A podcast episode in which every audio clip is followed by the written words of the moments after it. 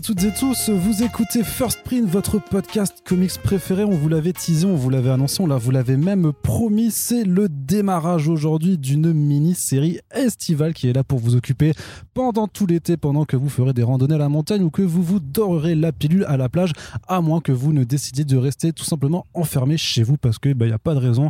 Si vous n'avez euh, pas pu sortir pendant un an et demi, vous pouvez continuer de le faire. Bref, on est là dans le premier numéro des chroniques de Doggy Bag Qu'est-ce que c'est les chroniques de Doggy Bags Eh bien, vous n'êtes pas sans savoir, si vous nous écoutez et que vous suivez l'actualité du label 619, que leur anthologie de récits de genre s'est achevée.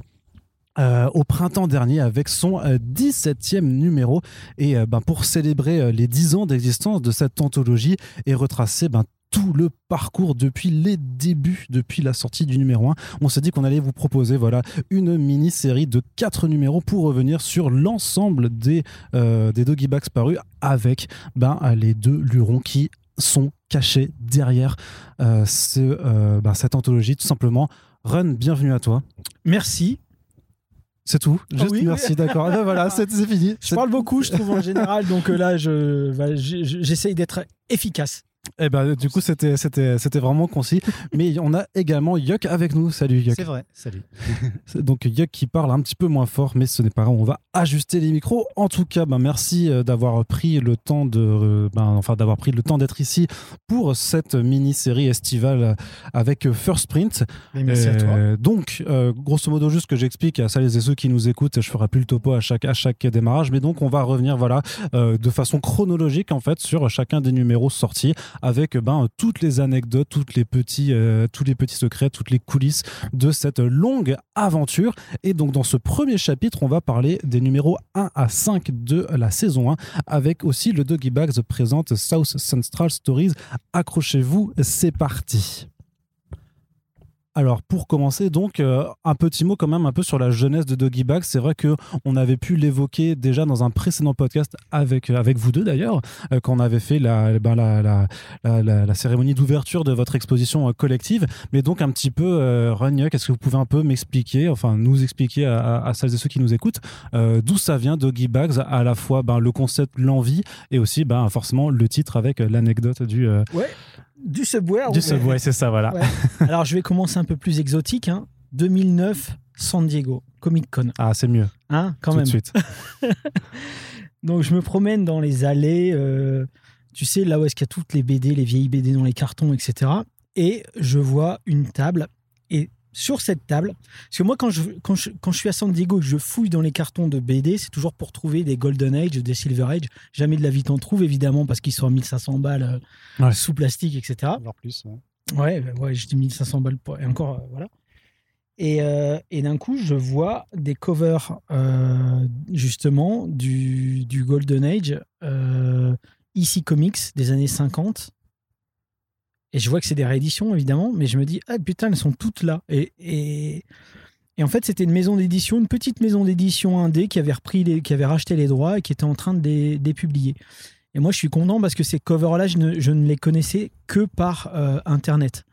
Donc là, tu vois, je feuillette le truc et tout. Je dis, ouais, excellent, je vais en prendre quelques-uns et tout. Et, euh, et, très, et sur le stand même, je me dis, j'ai cette réflexion, je me dis, mais pourquoi on fait pas ça en France, nous? Tu vois, des, des, comment, des, un recueil d'histoires, tu vois, euh, des anthologies d'histoires courtes, un petit peu suspense, horreur. Moi, j'adore ça. J'ai grandi avec les contes de la crypte. J'ai grandi avec la quatrième dimension aussi. Je me dis, je suis sûr qu'en BD, il y aurait moyen de faire des trucs euh, extraordinaires avec une nouvelle génération d'auteurs. Donc, euh, ok, ça me reste en tête. Et puis ensuite, quand je rentre, je rentre en France direct, j'en parle, j'en parle à Yup, quoi. Je dis, écoute, mec, euh, regarde, euh, j'ai trouvé euh, ces vieilles, enfin, ces rééditions des vieux Shock Suspense and Stories, etc. Et je lui dis, putain, ça serait, tu, crois pas que ce serait excellent qu'on fasse ça, tu vois, qu'on lance ce genre de délire en France avec nos auteurs, quoi, tu vois. Et c'est comme ça que, que l'idée est arrivée. Donc, c'était en 2009, quoi, ça. Donc vraiment de vouloir rendre hommage aux bandes dessinées d'horreur, de science-fiction, de, de, suspense que faisait ici Comics, effectivement, à l'époque du, euh, ben, du Comics Code Authority aussi, enfin, qui, a, qui est précédent juste le Comics Code Authority, puisque c'est le Comics Code qui, qui, a mis fin à leurs activités. Hein. Effectivement. Euh, et, en plus, euh, et en plus, moi, je me disais, je voyais déjà l'outil que ça pouvait être. C'est-à-dire que la maison d'édition et la collection, donc la maison d'édition Okama et Label 619 démarraient, quoi Mm. Et je me suis dit, euh, ça pourrait vraiment être un truc euh, super, un titre super pour peut-être tester des nouveaux auteurs, voir un peu comment ils travaillent. Encore une fois, des fois tu rencontres des très bons illustrateurs, mais c'est peut-être un peu plus difficile pour tout ce qui est narration. Donc euh, là, c'était vraiment l'idéal, je trouvais. C'était un 30 pages. Même, je veux dire, un mec confirmé, un, professionnel qui est en, pleine prod, il peut se permettre un petit break de 30 pages. C'est pas mm. énorme tu t'engages pas sur un 128 euh, pages ou ce genre de, de production très longue. Donc, euh, on s'est dit assez vite, il y a moyen que ça, que ça soit cool, mais on savait pas encore ce que ça pouvait donner, si tu veux. C'était juste l'ébauche d'une idée, quoi, d'un concept. Alors justement, comment on fait pour passer de cette ébauche d'idée à concept à bah, une, une, matérialisation euh, du, du concept? Bah Déjà, on en parle à Yuck. voir s'il est OK avec ça. Si, enfin, de toute façon, je savais que je savais qu'il serait OK, mais et puis ensuite, bah, il, faut, il, faut, trouver les auteurs, quoi. Donc, euh, par qui on commence? Ouais. Et puis moi, j'ai toujours préféré les histoires courtes aux histoires longues. Donc moi, je me sens à l'aise en fait dans l'histoire courte. C'est quelque chose qui m'a toujours, euh, j'ai toujours préféré les nouvelles littéraires aux romans, par mmh. exemple. Donc, euh, je me sentais plutôt à l'aise dans l'écriture. Maintenant, pour envoyer le boulet sur le premier tome, il fallait entre guillemets les meilleurs. Et l'idée, c'est bizarre parce que je suis en train de dire ça, mais aujourd'hui, je vois Run, Modou, Saint-Gelin. Et souviens-toi, Yuck, au début, Saint-Gelin, c'était le petit nouveau, quoi. Tu vois, alors qu'aujourd'hui, il est confirmé de ouf. Donc, moi, mon idée à la base, c'était de dire euh, deux auteurs confirmés, alors que j'étais juste pas confirmé encore du tout, mais bon, qui accompagnent, euh, enfin, pas qui accompagnent euh, en termes suivi édito, hein, qui accompagnent, enfin, trois histoires, enfin, deux histoires d'auteurs, on va dire, un peu confirmés, qui ont une petite reconnaissance, et un auteur euh, nouveau, quoi, pour le lancer. Et donc là, en l'occurrence, c'est ridicule, mais à l'époque, c'était Guillaume Saint-Gelin, alors qu'aujourd'hui, euh, c'est voilà, il a, aujourd'hui, c'est, je vais pas dire que c'est un vieux de la vieille, mais il est à notre niveau, quoi. Et, euh, et ouais, c'est comme ça que ça a commencé, quoi. Alors le contact, ça s'est fait comment? Avec eux, bah Florent, il bossait déjà avec nous sur Freak Squill. Ouais. Donc euh, Florent, j'ai juste. Florent, c'est, il faut savoir avec Florent, c'est que c'est une machine de guerre. Il te pond 30 pages en, en combien? En 20 jours, euh, je sais pas. c'est, un, un, peu flippant. Ouais, c'est un. C'est, un, une machine de guerre, c'est vrai. C'est une machine. Euh, et puis Blacky, tout simplement, donc Blacky, Guillaume Saint-Gelin, il venait de sortir King David chez Casterman. Et nous, on l'avait repéré, avant la sortie de King David, on l'avait repéré Jonathan Garnier, qui bossait à l'époque avec nous, avait repéré son blog. il m'avait dit Putain, j'ai l'impression que le mec, il aime bien Moutafoukaz et tout, parce qu'il avait fait des petits personnages en gang et tout. Moi, je dis Putain, mais c'est génial. Il a quel âge le mec? Il avait 19 ans à l'époque. Oh là là. Et, euh, et du coup, euh, on l'a contacté simplement. Euh, je sais même plus s'il avait déjà fait un stage ou pas chez nous. Attends, parce que tu vois, ça remonte hein, quand même. Hmm. Je même Non, je pense. Si, si, si. Il avait déjà fait un premier stage pour faire le, le, trailer du tome 0 de Moutafkaz. Si, si, si, si. Donc voilà. Donc Jonathan Garnier l'avait repéré avant, donc c'était en 2008. Il l'avait repéré en 2008 et en 2009, il était déjà venu euh, faire un premier stage chez Ankama pour faire euh, un storyboard sur le, le, trailer du tome 0. Et, euh, et du coup, moi, naturellement, je l'ai relancé. Tu vois, donc, euh, comme on était en contact, qu'on s'entendait bien et tout, euh, quand j'ai pensé aux trois auteurs, donc il y avait Florent, il y avait bon, moi et, et Guillaume Saint-Gelin, et comme on avait déjà bossé ensemble, je, lui je l'ai appelé direct. J'ai dit voilà, ça serait un nouveau concept, qu'est-ce que t'en penses? C'est 30 pages, etc., etc. Et il devait refaire un second stage, lui, pour son école. Ouais. Et donc, euh, bah, j'ai dit, bah, viens faire ton stage à Ankama, comme ça, euh, bah, tu fais la BD pendant ce temps-là. Tu vois, le, ton objet de stage, ça sera, euh, mm. tu fais la bande dessinée pour Doggy Bags, quoi. Et puis, c'est comme ça que ça a commencé. Et puis, c'est ce que j'avais expliqué lors du précédent podcast. Mais nous, dans l'idée, on avait, enfin, à notre, notre direction, on va dire, euh, notre N plus 1 était pas. En fait, il y a, il y a un truc qui tournait comme quoi les collectifs, c'était pas vendeur. Euh, C'était un peu les anthologies, ça, ça marchait pas. les, Ouais. euh, Et moi, j'étais sûr du contraire. Donc, euh, l'idée que j'avais proposée à Guillaume Saint-Gelin et à Florent Maudou, c'était euh, qu'on se fasse, qu'on touche pas de MG. On se fait pas payer sur ce qu'on fait.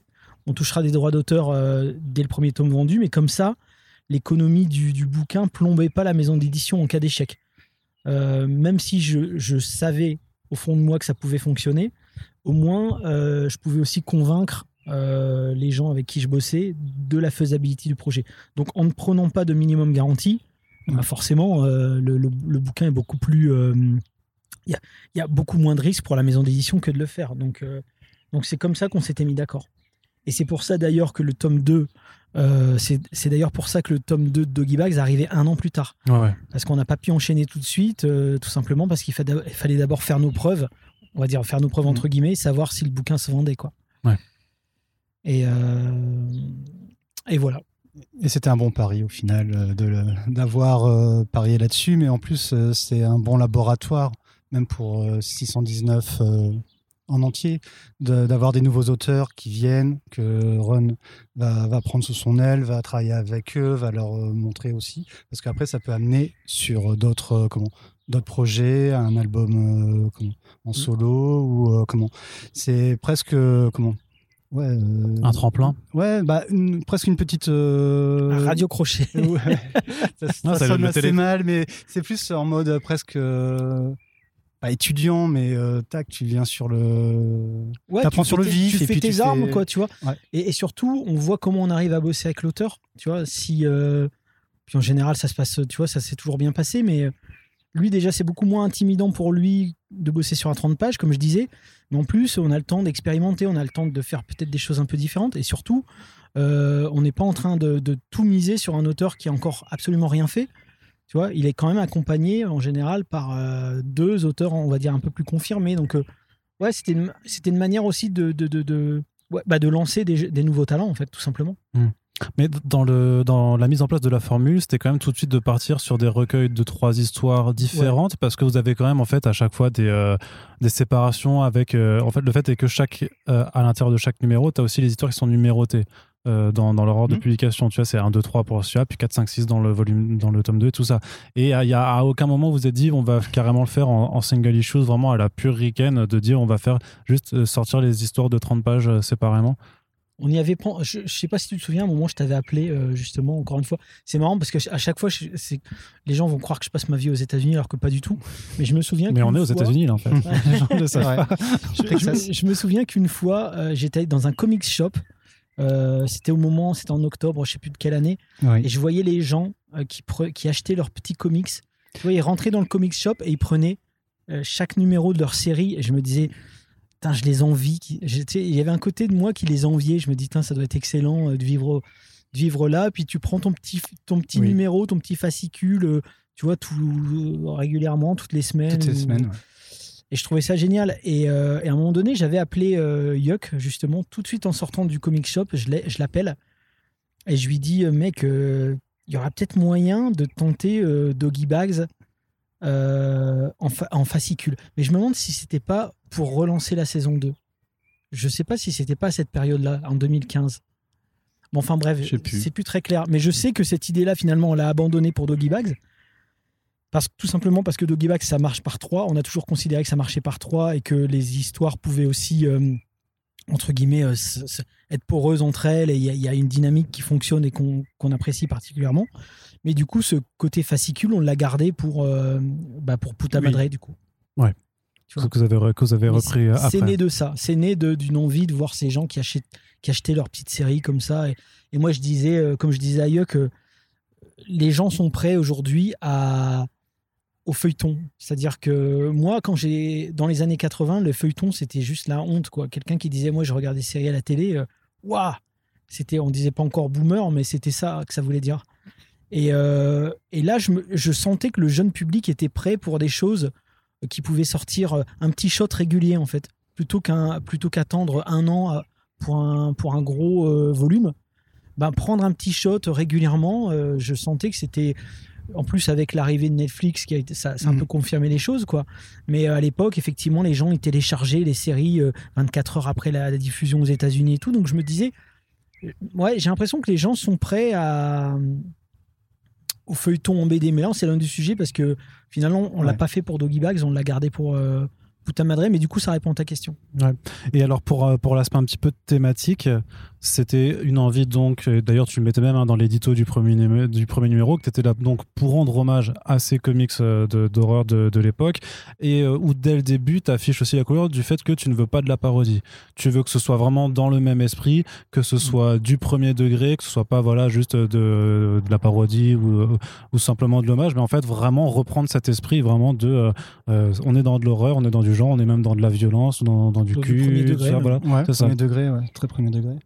Bah, en ça serait euh, exactement ce qu'on aime, enfin ce qu'on n'aurait pas eu envie de faire. Et de toute façon, c'était clair dès le début que ça serait pas euh, quelque chose de parodique ou euh, comment en mode euh, des blagues euh, tout le temps. Enfin, voilà, faut vraiment traiter le sujet bien et qu'il y ait même euh, comment un sous-sujet derrière qu'on puisse euh, voir ou avoir comment avoir une petite réflexion, même si ça reste comment d'exploitation, qu'on est comment dans des codes très précis, mais qu'on peut retrouver aussi sur du comment du cinéma d'exploitation Mm. euh, un peu old school, mais que tu puisses quand même aussi des, comment avoir un petit sous-texte qui puisse être intéressant, tu puisses mettre des petites choses par moment qui soient à l'opposé de la subtilité du récit qui va être coup de poing, mais avec quand même des petites choses euh, tout intéressantes euh, à faire.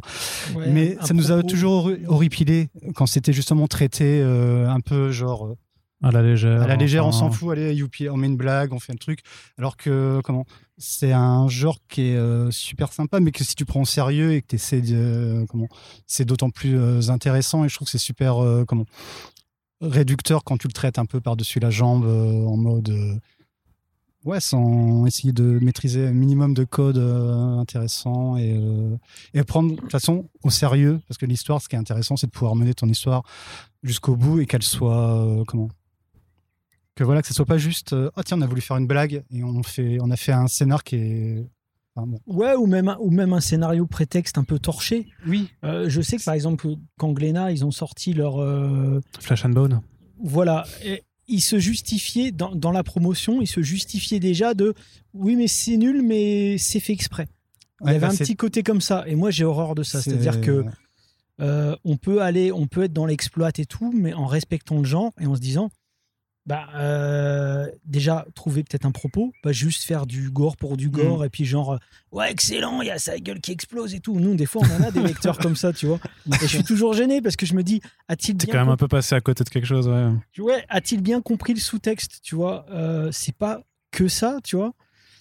Et, et, et parfois, il y a des gens qui utilisent le genre justement pour, on va dire, pour euh, clairement ben, laisser passer peut-être des scénars un peu médiocres ou euh, tu vois. Et nous, on, c'est pas ce qu'on voulait. Nous, on voulait, au contraire, euh, essayer presque d'élever un petit peu le, le, le, le- genre à quelque chose qui pouvait raconter d'autres choses sur la société. Pas forcément élever le niveau, c'est pas ça que je veux dire, mais en tout cas avoir un propos. Hmm. C'est aussi quelque chose, enfin la culture du genre, c'est quelque chose dans laquelle vous baignez aussi, enfin tous les deux. Enfin toi, toi on a con- clairement compris. Oui. Euh, c'est le cas pire, pour oui. toi.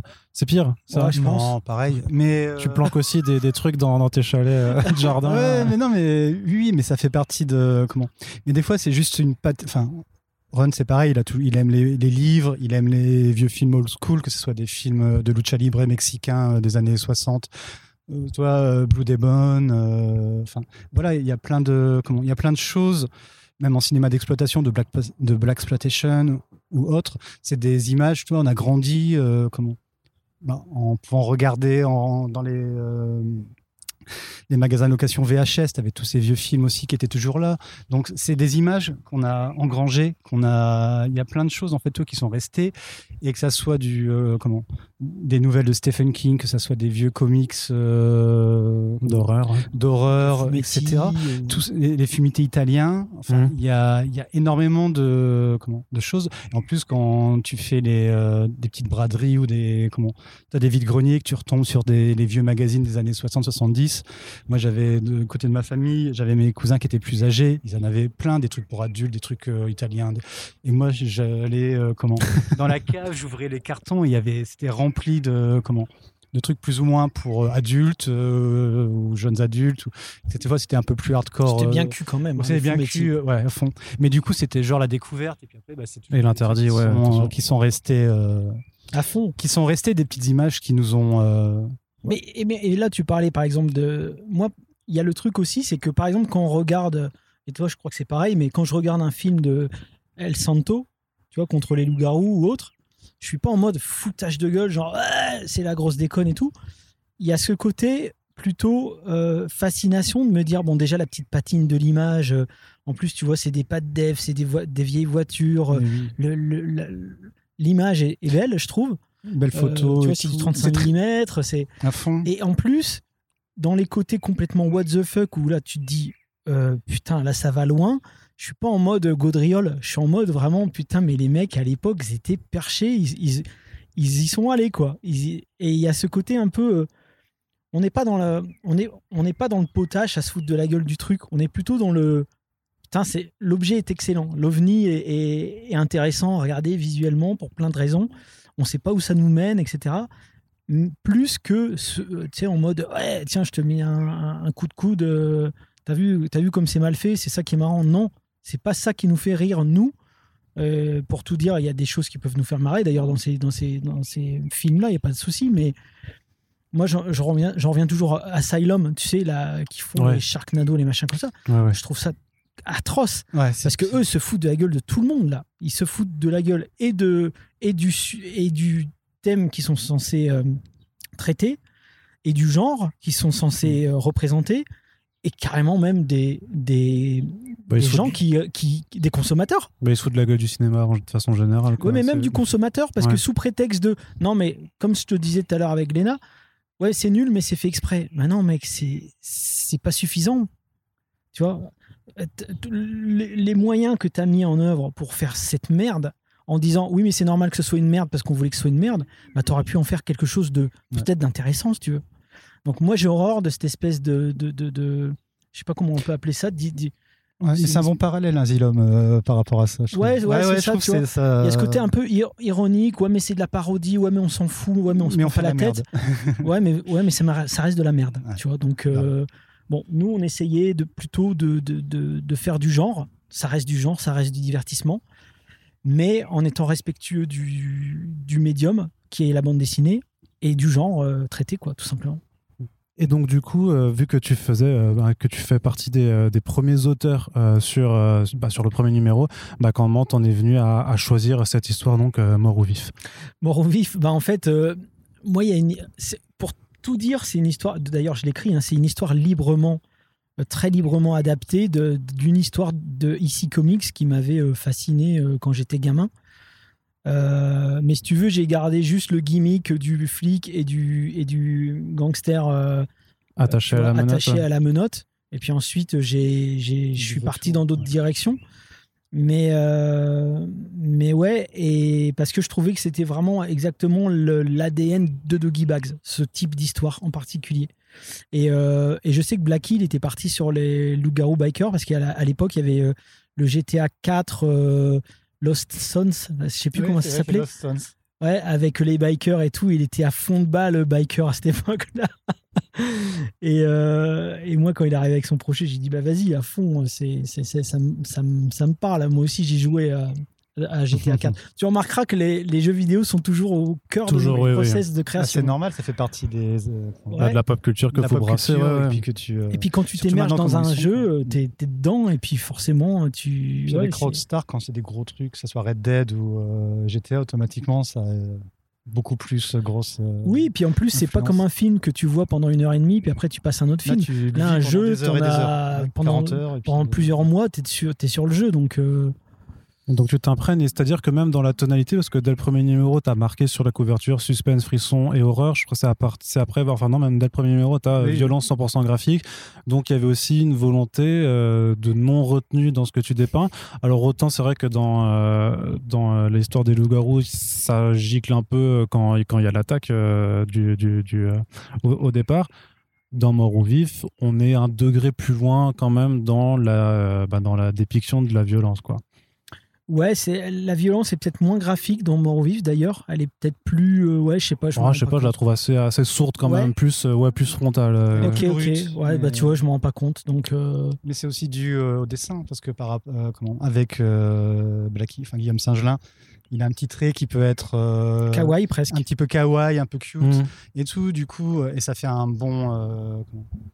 C'est c'est intéressant, mais du coup, c'est- la violence est peut-être même quand elle est, euh, c'est très sanguignolant. On a quand même un petit côté doux qui est euh, comment? Ouais, encore que moi, ce décalage-là, je trouve intéressant justement parce que dans Grosserie, c'est Oui, le contraire. C'est- C'est ce qui a. C'est tel- c'est tellement mignon que quand ça commence à devenir hardcore, c'est encore plus hardcore que si Mm. ça avait été réaliste, je trouve. C'est vrai.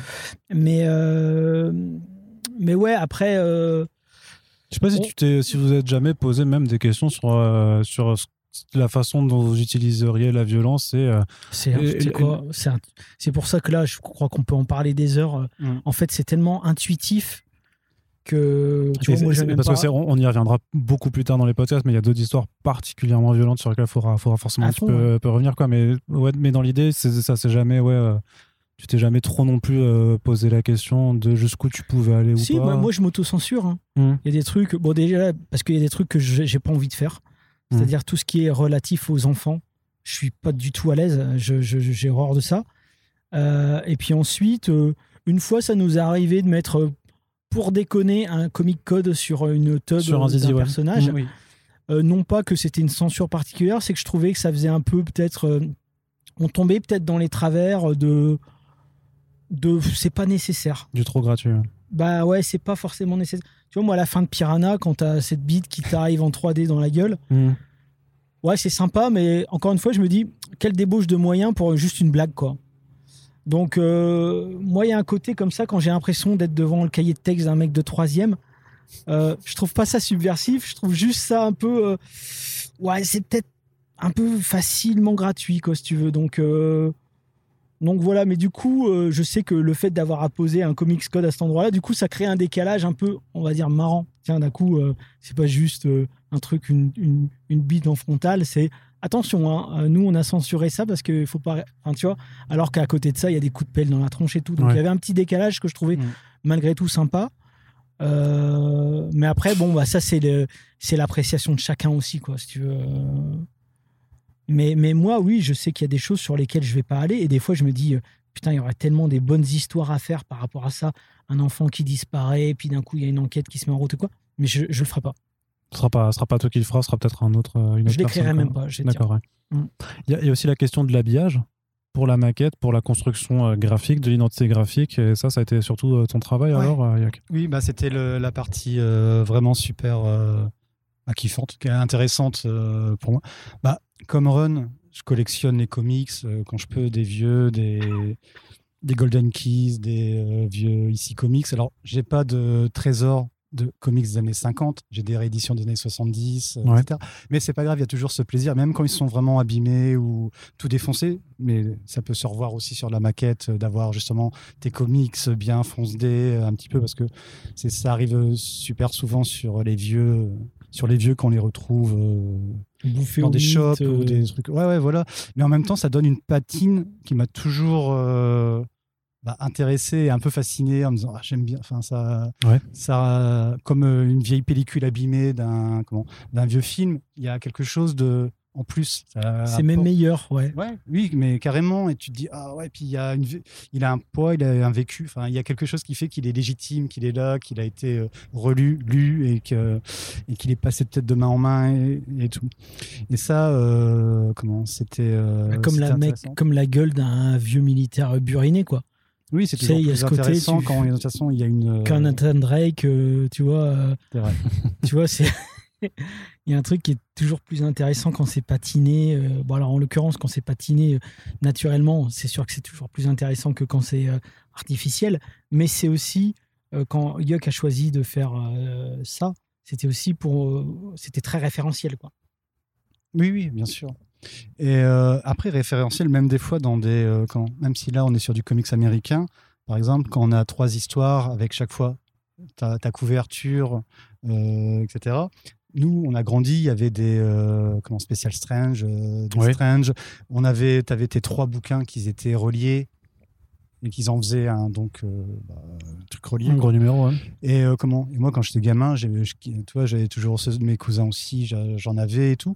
Et ça faisait partie. J'aimais bien ce côté. T'as une belle, cover, enfin, t'as ta cover principale entre guillemets qui va être la plus la, la meilleure. Et ensuite, t'avais, tu voyais quand même qu'il y a eu ta, c'était relié. T'avais tes petites couvertu- couvertures de chaque numéro, etc. Et c'est des choses sur lesquelles c'est toujours bah, intéressant de, de jouer. Et puis on l'a construit aussi. euh, Et les articles aussi. Ouais. Les Oui, ça, articles, ça, j'allais dire ensuite sur l'accompagnement éditorial. Ouais, les articles, ça vient de ça aussi, ça vient des Strange. Moi, je sais que quand euh, j'ai découvert les comics quand j'étais gamin, euh, au travers de Strange, il y avait toujours des articles. Alors, en l'occurrence, ça avait pas grand-chose à voir avec les BD qu'on lisait. Non, c'était il y a les animaux des fois, des Les choses. Incas, euh, euh, le, le faisan, euh, enfin tu vois. Mais c'est parce qu'en euh, fait, ceux qui achetaient les éditions Lug, quand ils achetaient euh, les histoires, etc., bah, ils avaient certaines, euh, comment, ils avaient autant d'histoires dans le. Mais après, il fallait qu'ils, euh, comment, bah, qu'ils meublent. Ouais, Et meuble. du coup, il y Mais au-delà, au-delà de euh, meubler, c'était aussi que s'il y avait un contenu pédagogique, ils payaient moins Oui. de TVA. Bien sûr.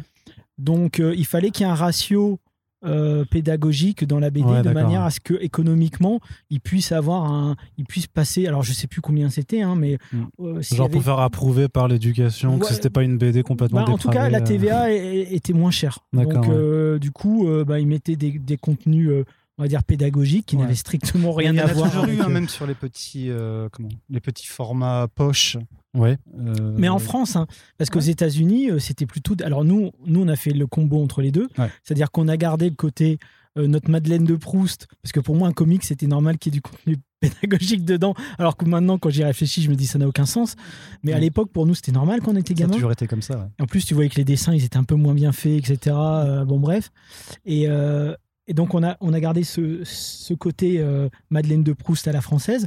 Et en même temps, on, a- on l'a mixé avec le contenu qui accompagnait les comics Des aux États-Unis, à savoir les publicités, tout le côté ultra mercantile, Mm. euh, des trucs qui n'avaient strictement rien à voir aussi parfois, hein, genre les lunettes qui voyaient à travers les vêtements et Oui, tout oui. comme ça. Et toujours très déceptif parce qu'au final. euh, Parce que c'était de la merde, quoi. C'était des gadgets. euh, Mais ça te donnait comment Ça te crée un univers de possibilité d'avoir des gadgets, des, euh, des trucs super cool. mais même les trucs pour devenir musclé, Fort, bien sûr. tu vois, tu dis, ça faisait rêver. Tu te disais, putain, mais tu euh, prends ça, puis après, bim, tu deviens une possible, armoire à quoi. glace. Ouais.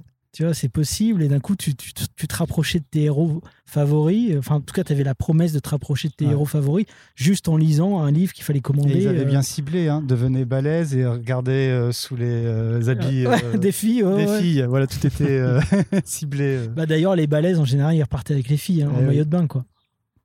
On sent la frustration. Tu voyais ça quand tu étais un gamin de 10 ans, tu faisais.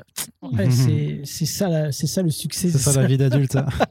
à fond. Et donc c'était toi alors, euh, c'est toi Olivier qui, qui, qui, a, qui a pris à charge de faire toutes les, euh, toutes les fausses petites publicités qu'on retrouve. En général, lui, après, il peut y avoir euh, comment, des fois des dessins, un dessin de Ron, un dessin de Tony, parce que il y a, c'est toujours euh, un, effort euh, d'équipe et tout, mais de façon générale, lui, c'était plus moi qui était, euh, comment, qui, euh, qui était dessus. Et moi, j'adorais les coller, j'adorais aussi euh, les voir, ces petites pubs. Parce que avant d'avoir mon premier comics euh, américain, donc nous, on avait les Strange, on avait euh, Mhm. comment, tous les, euh, les magazines des éditions Lug. Mais pendant super longtemps, je me disais, ah, j'aimerais trop avoir un vrai, tu vois, le- les vrais euh, comics euh, en anglais et tout, ça, et tout ça. Et je sais pas, quand j'avais 10, 11 ans, euh, j'ai des. comment Et les parents d'un de mes potes, des bons, des bons potes, qui sont partis aux États-Unis et qui m'ont ramené quelques.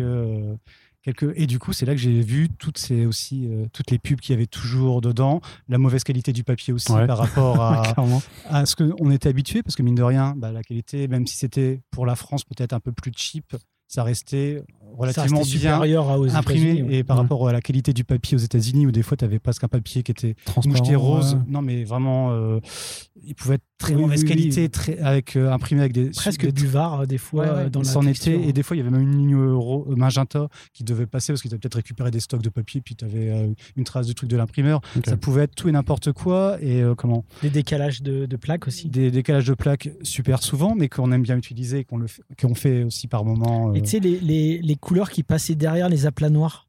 Oui. Alors, des fois, tu avais du, du noir rosé et avec du noir euh, plus noir. Alors euh, ça, c'était souvent, c'était moins souvent avec les, enfin, de ce que j'ai déjà remarqué, c'était moins souvent même si ça pouvait arriver avec les comics américains, mais c'était quand ils prenaient les films en France et qu'ils les refaisaient par moment, ils rechangeaient certains éléments de la BD où ils remontaient, etc. Et par moment, ils allaient refaire des aplats, etc. Mm. Et effectivement, ils allaient mettre un magenta parce qu'il y avait un petit reflet rouge sur le- les cheveux ou un truc comme ça. Ils allaient le faire à l'arrache euh, dessus et du coup, tu avais des cheveux noirs. Un gros strass rouge pour à l'endroit où il y aurait le petit reflet rouge sur le. Ouais. Mais c'est des choses qu'on a utilisées aussi dans la maquette, dans le, le côté graphique. À un moment donné, euh, je me souviens qu'on s'était posé la question jusqu'où on pousse le délire. Est-ce que même dans les BD, on, on- on pousse jusqu'à décaler des plaques, etc. Et on s'est dit, vas-y, on va pas le faire parce que le but du jeu, c'est pas non plus de Faut- singer Fallait que ça soit ré- que ça reste lisible. lisible. Et puis Oui. il fallait aussi que ça soit quelque chose de nouveau. C'était le but, c'était pas non plus de faire, euh, bah, justement, pour le coup, de tomber dans la parodie. Tu vois. Donc, Ouais. euh, par contre, je sais qu'il l'avait fait euh, Karate Boy. Karate Boy, c'est un truc qui était Mm. sorti chez Ankama de Monsieur de Davy et Monsieur Poulpe. Ouais. Pour le coup, qui est pas mal dans le genre. Euh, je trouvais ça sympa parce qu'eux, ils, ils avaient poussé le bouchon vraiment très très loin, mais euh, plutôt le côté cheap des années 90, Club Ouais. Dorothée, etc. Bon, nous, c'était encore un autre délire, mais, euh, mais en tout cas, pour la charte graphique générale, non pas dans les histoires, mais pour la charte graphique générale, l'idée, c'était quand même de se référencer à, oui, à, Oui. à IC Comics, à ces vieux comics des années euh, 50, 60, voire même 70. hein. Bien sûr. En tout cas, old school, quoi. C'est-à-dire que dès le premier numéro aussi, on voyait donc un encart un- publicitaire avec euh, ben, un corbeau avec marqué Lowrider, qui est aussi un logo qui figure depuis le premier numéro sur, sur tous les Doggy Box, mais euh, Ouais. à- on sait jamais à quoi ça correspondait. En fait, c'était euh, des comics à dormir debout, c'était juste un, un second label pour, euh, pour Bah, Doggy c'était un peu la, la- c'était un, un peu une manière de signer euh, de Yuck, quoi. Ouais, bah, puis c'était euh, comment J'avais déjà fait des petits trucs avec un petit corbeau. Je trouvais que c'était euh, comment ça fonctionnait bien avec le, de toute façon l'atmosphère et ce qu'était le le bouquin. Et c'était surtout que j'avais envie de quelque chose de graphique qui me plaise et qui me permette aussi de comment bah, qu'il soit comme une petite griffe. Les gens n'y vont pas automatiquement y faire attention, mais il est là. Il me permet d'équilibrer aussi euh, comment mon ma maquette, avoir euh, c'est enrichir en fait. Par moments, ça ça n'a pas automatiquement un super sens. Après, j'aimais bien le nom parce que j'avais trouvé, puis j'avais voulu faire un petit jeu de mots par rapport euh, au lowrider et puis Mm. le fait de de regarder un petit bouquin chips, euh, un peu cheap, euh, de regarder, euh, d'avoir un sous-genre et tout. Mais c'était euh, plus pour ce que ça pouvait, à la rigueur, selon les personnes, leur faire penser ou.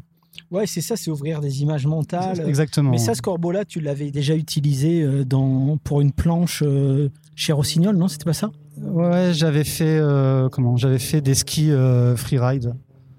Et, euh, et du coup, j'avais fait euh, effectivement avec euh, des petits crânes et puis des corbeaux. J'ai fait une petite composition bah, qui ressemble à ce que je pourrais faire sur sur Doggy. Et du coup. C'était vraiment la première fois que je m'en servais. Et après, j'avais envie de vouloir développer un petit peu ce petit voilà ces petites choses, mais en en faisant un petit logo et puis euh, et puis voilà. Et dans le premier, il est sur le courrier des lecteurs aussi le corbeau, euh, comment sur ce premier euh, sur ce premier tome. Et le poster alors? Enfin même les trois posters, puisque c'était, euh, vous avez jamais forcément trop communiqué de- dessus en plus, c'est quelque chose que les gens pouvaient découvrir euh, au fur et à mesure, et que même certains ont découvert encore là, euh, les derniers mois, c'est que vous mettiez à la fin donc un poster, mais en fait il y avait trois posters à chaque fois. on, est, on a toujours été très mauvais communicants, tout simplement parce qu'il fallait, entre guillemets, tout faire. C'est-à-dire qu'à un moment donné, euh, il fallait à la fois faire les BD, à la fois communiquer dessus, etc. etc. On ne pouvait pas forcément se reposer sur des gens de métier. Donc, euh, bah donc forcément, ça pêchait toujours d'un côté. Quoi. Donc euh, là, en l'occurrence, je pense que niveau com, on n'était pas forcément très bon. Et, euh, et c'est vrai que les posters, bah, on n'a jamais communiqué dessus, de la même manière qu'on avait fait un Tangirl à l'époque. Tangirl, qui est quand même une, tu vois, une création d'Alan Martin anglaise de chez Titan. Et on avait fait Une autre version. un, un Tangirl en France, sans, création 100% française avec Alan Martin et, euh, Et Jim et Jim Mahfood au dessin. Tout le monde a cru que c'était. euh, personne n'a capté que c'était une création. Tout le monde Mhm. pensait que c'était un achat de droit habituel. Donc, pour te dire à quel point on était des tanches en, en, en communication et en promotion. Donc, euh, c'est vrai qu'on n'a jamais communiqué sur le fait qu'il y avait des posters différents. Après, si on l'a fait quand même, parce qu'à un des moments, chaque fois, on mettait à la fin, enfin un peu plus tard, Plus en tout cas, tard. on mettait chaque fois euh, les trois posters ensemble, euh, Ouais. etc., pour pouvoir le dire. Mais effectivement, des fois, il y a des choses qui paraissent, euh, nous, ça nous paraissait logique. J'ai toujours mis en plus pour qu'on puisse. euh, Le titre du poster. Toujours le chaque sur le poster quand tu ouvres euh, quand, quand tu l'ouvres, il y a toujours pour que tu pas à avoir à l'abîmer, le déplier, le nom de l'histoire qui est euh, qui est toujours annoté. Et je me suis moi ça m'a paru toujours euh, bah, logique. Bah, tu as ton titre, tu doutes bien que bah, tu as les autres aussi et que euh, il y en aura euh, il y en aura toujours quoi. Ouais, mais en fait c'était pas si euh, Non, parce que les lecteurs sont pas habitués à ce genre de de- de- d'édition. de richesse. Ils, ouais, un ils- petit tu peu vois, ils se plus, disent euh, pas. euh, ah bah tiens, ça se trouve, euh, le, le bouquin qui est juste à côté, ça sera pas le même poster. Ils pensent même Mhm. pas à se dire ça. Et je sais qu'il y a beaucoup de gens qui ont découvert qu'il y avait un poster différent euh, dans chaque Doggy Bags sur les réseaux sociaux. Quand ils voient le poster d'un mec C'est vrai. Ouais. sur son mur, ils disent Ah, c'est pas le même. tu vois, et, là, et là, ils débloquent les gens. Et parce que vous avez jamais voulu le faire avec ne serait-ce qu'un sticker ou un truc avec marqué euh, trois posters à collectionner ou je sais pas, un truc comme ça. C'est compliqué à écrire parce que comment tu le oui, parce que les gens peuvent croire qu'il y a trois posters alors qu'il n'y a dedans. pas trois posters parce qu'on a déjà eu ce- euh, cette discussion. Soit on dit euh, un poster random, euh, on s'y est déjà posé la question, puis après on avait fait allez, fuck, euh, les gens ils verront bien.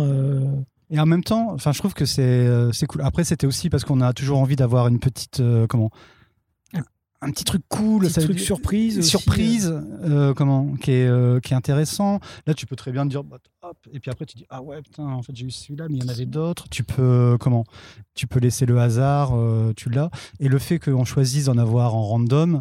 Bah, c'était parce qu'on voulait qu'il y ait un petit truc cool euh, en plus et qu'il soit pas automatiquement euh, Ouais, de collectionnite presque. Voilà, même, exactement. Même si on se doute bien que les gens vont pas acheter euh, trois doggy bags pour avoir les trois posters. mais n'empêche que Mais euh, sur les coffrets, à un moment donné, on avait fait des coffrets qui, qui, qui- on a fait deux coffrets. Oui. De, de trois tomes chacun et il y avait l'en- l'ensemble de tous les posters dans, dans les coffrets. Ouais, comme ça, ça permettait de. Parce que moi, chaque fois que j'ai euh, un, un, comics ou n'importe quoi, et s'il y a quelque chose dedans, je vais jamais découper, je vais jamais enlever le poster. toi, ouais. Il va toujours rester, le bouquin, il va rester tel quel, immaculé, parce que j'ai envie qu'il reste euh, clean. Mais à côté de ça, quand on a fait le, les deux coffrets, c'était un coffret rouge et un coffret jaune, on a remis la totalité des posters, ce qui était quand même plutôt sympa parce que tu gardais tes livres Intact. intacts, mais si tu avais envie de te faire ton mur de ta chambre avec. euh, tous Oui. les posters, bah, tu les avais et c'était euh, quand même avait, bien. ouais, J'ai une question, j'ai une question naïve en termes de production et après de, de, de distribution pour qu'il n'y ait pas des, euh, des lots avec que le même poster qui se retrouve dans les différents points de vente.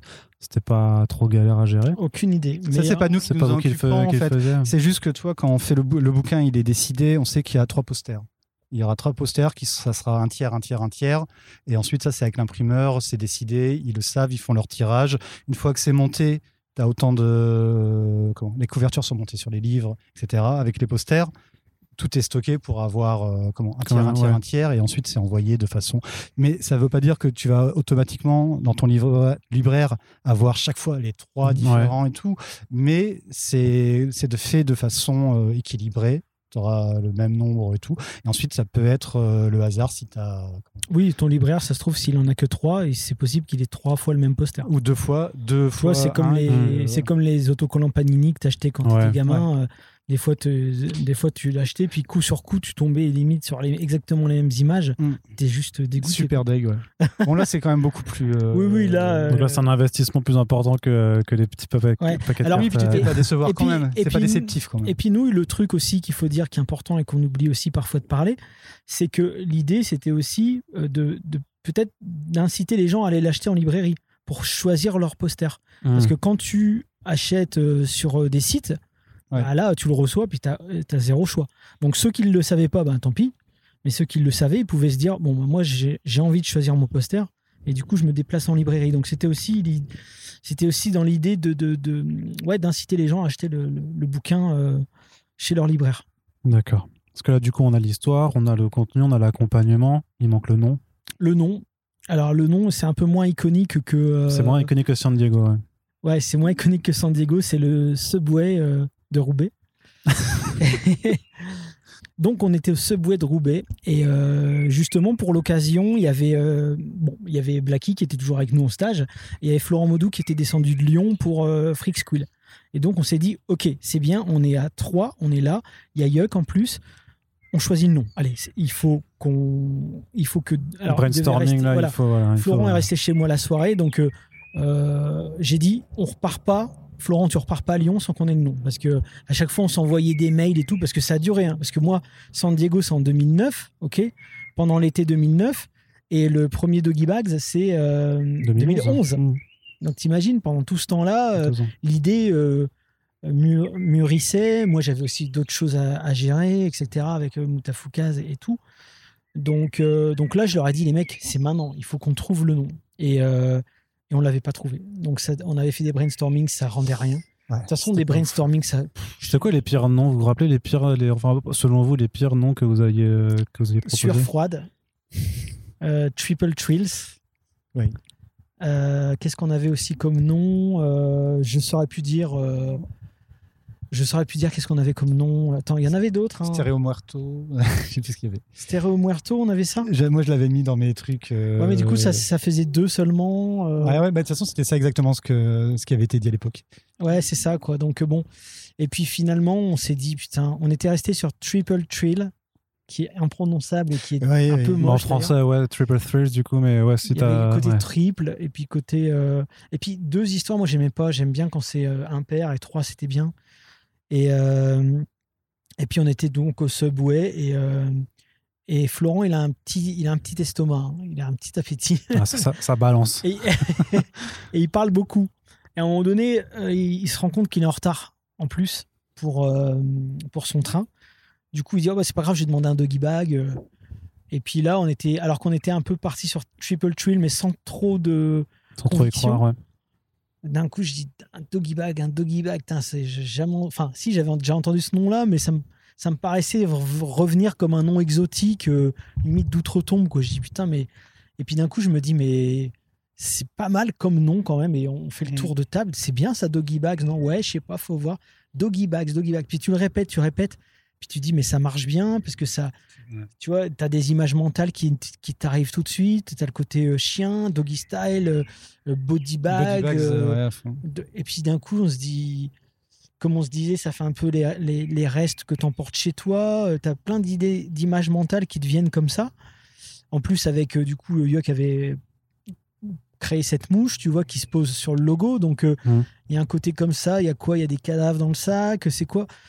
Et on s'est dit, vas-y, euh, Doggy Bags, c'est bien. C'est à la fois exotique, on sait pas ce que c'est, euh, c'est étrange, euh, et puis en même temps, ça, ça t'ouvre des horizons un peu obscurs. C'est Le nom est bien. On, on- La bonne longueur, l'intonation, enfin ce que tu peux en. Ça fonctionne. C'est impactant. C'est impactant. euh, Dire qu'on aurait pu faire un podcast sur froide, du coup, c'est. Qu'est-ce que ouais, ouais, Triple ça aurait- ça Thrills, aurait été du coup moyen, Froide, je vois bien ça avec euh, Gérard Jugnot et, euh, Clémentine Salarié euh, dans l'adaptation française.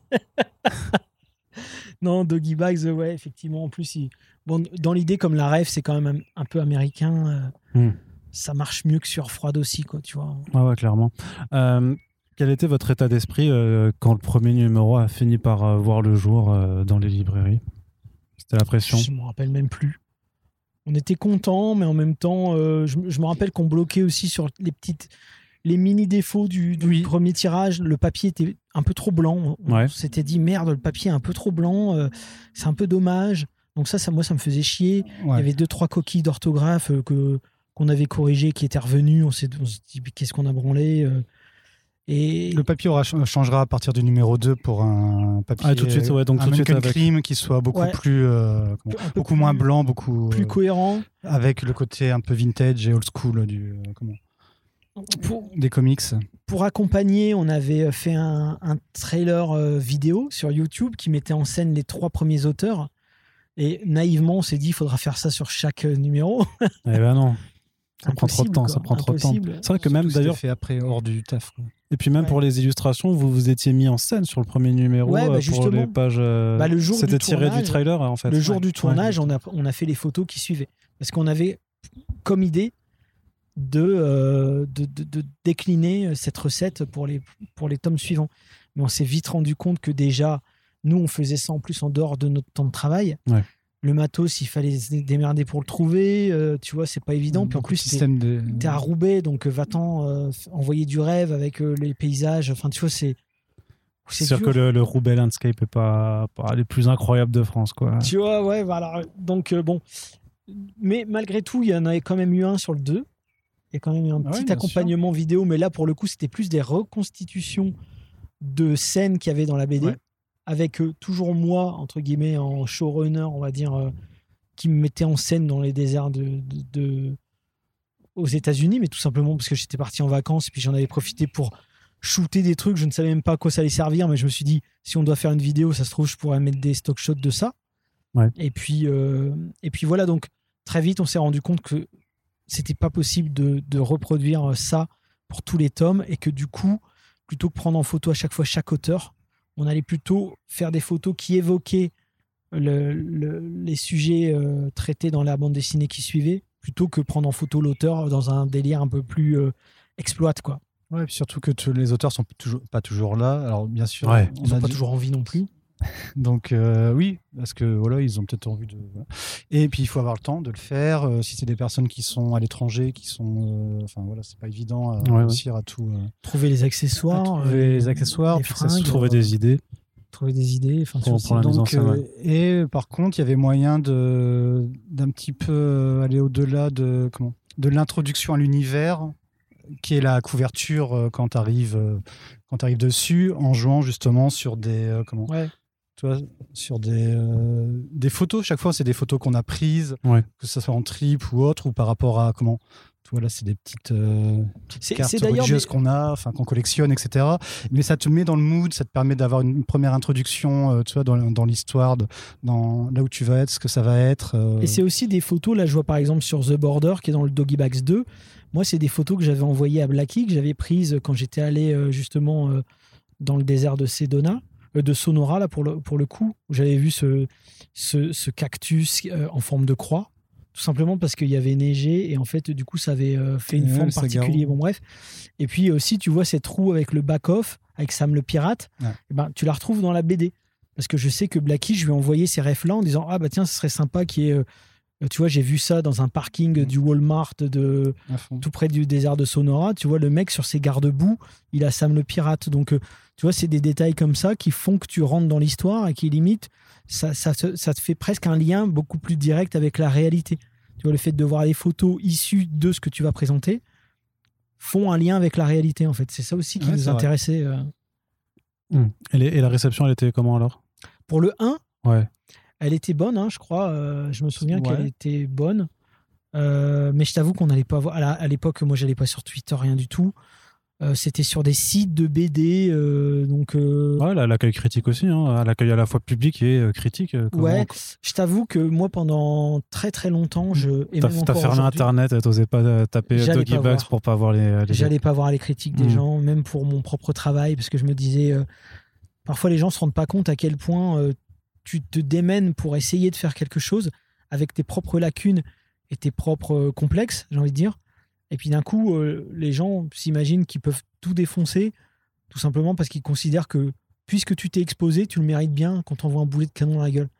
Alors que des fois, bah non, des fois, tu as fait ça vraiment euh, avec le cœur, et, et c'est notre cas tout le temps et tu t'exposes certes, mais avec en ayant conscience de tes lacunes.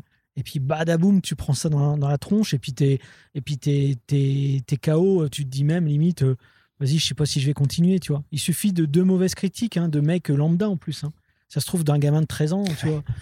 Toujours ce que je te Donc euh, moi, euh, comme j'étais pas très euh, solide sur mes appuis à l'époque, je le suis un petit peu plus maintenant parce que j'ai pris de la bouteille. J'ai préféré euh, même pas aller voir ce que les gens en pensaient. Parce que je me dis, si c'est pour, si on a déjà des difficultés à faire le projet en interne, et puis qu'en plus derrière il y a des lecteurs qui nous disent ouais, c'est quoi cette merde? Vas-y, on arrête. Quoi. Ouais.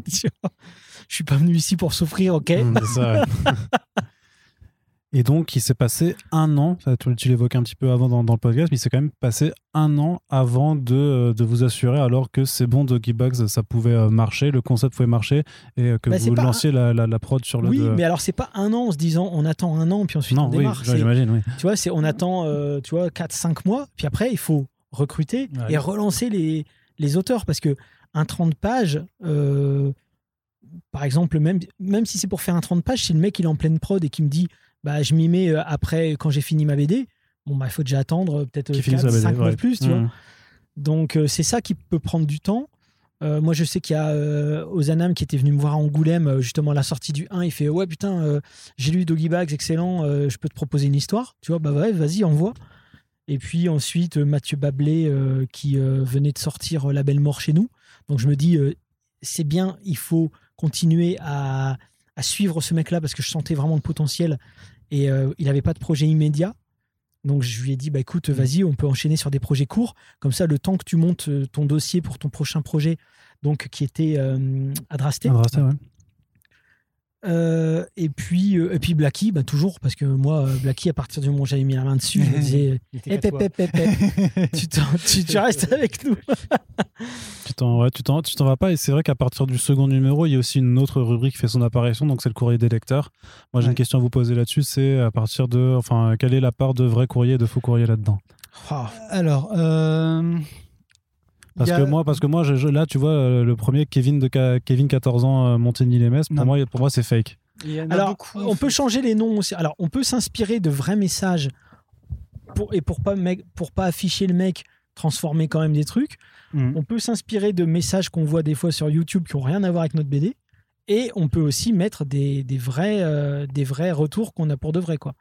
Moi, je sais qu'à un moment donné, il y avait le Stalker dont je tairai le nom. Ouais. Euh, j'étais, j'avais envie de publier euh, ces messages de mort, ces menaces de mort euh, dans le courrier des lecteurs, si tu veux. T'as des menaces de mort. Ouais, ouais, ouais. Mais euh, Des fois, quand il y a des. Pourquoi? Enfin, juste pourquoi? Enfin, Bon, parce que euh, il y a des gens des fois qui, qui- qu'on peut pas trop savoir pourquoi en fait. D'accord, ouais. Euh, tu sais, mais attention, hein, parce qu'il y a des gens, moi, moi je sais que sur Doggy Bags, il y a des gens qui s'imaginaient qu'on racontait leur histoire ou que ou qu'il y avait des. Moi je sais, même sur Moutafoukaz, il y a un mec une fois, il m'a dit euh, J'ai vu le film, je sais, que tu, je sais que tu me parles, je le sais, je sais pas comment tu connais tous ces détails sur ma vie, mais il faut qu'on s'en. Enfin, tu sais, il y a des gens, ils parlent Ok, dans ouais. des délires bizarres des fois, hein, donc faut Grave. faut pas s'imaginer que tout le monde est totalement euh, en possession de ses moyens euh, et de ses facultés euh, Ouais. intellectuelles. On l'est pas toujours tous. hein. D'ailleurs, moi, ça m'est déjà arrivé de, de, de, de partir loin dans des délires aussi. Mais bon, bref.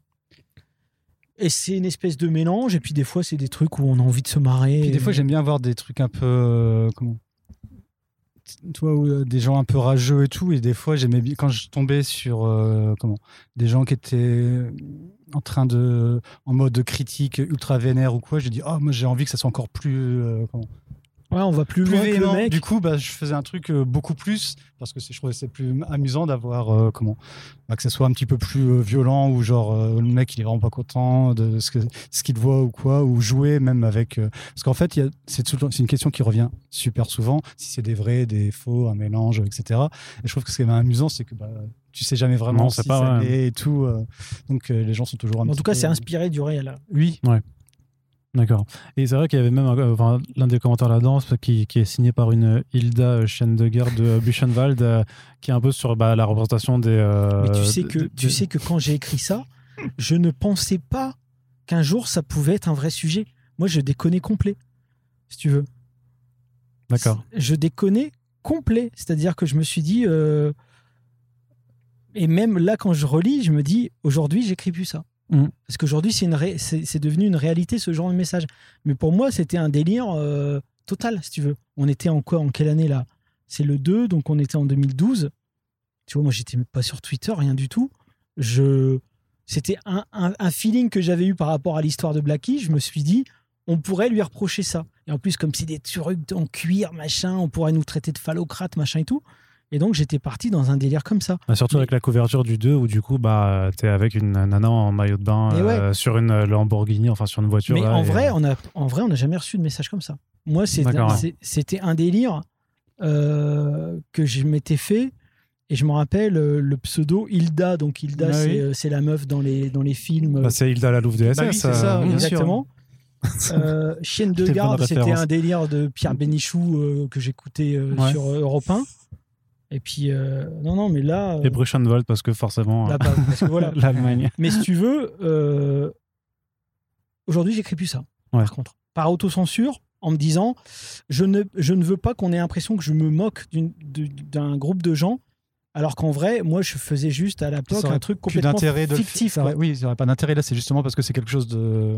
Ouais, de, f- de what the fuck. Oui, que c'est amusant et que ça fonctionne. Mais aujourd'hui, comme il y a des vrais messages comme ça, bien sûr, ça n'a plus d'intérêt. et qu'en plus que je comprends les- et en plus que bien souvent je comprends quelle est la problématique. Bien sûr. Du coup, je veux, je, je, je me permettrai pas de. D'ailleurs, on parlera de ça pour Doggy Bags 13 parce qu'il y a quelque chose Ouais. que j'ai fait dans Doggy Bags 13 que si j'avais su que ça serait, que ça arriverait dans la vie réelle, je me serais jamais permis de faire. Tu, tu l'aurais pas fait.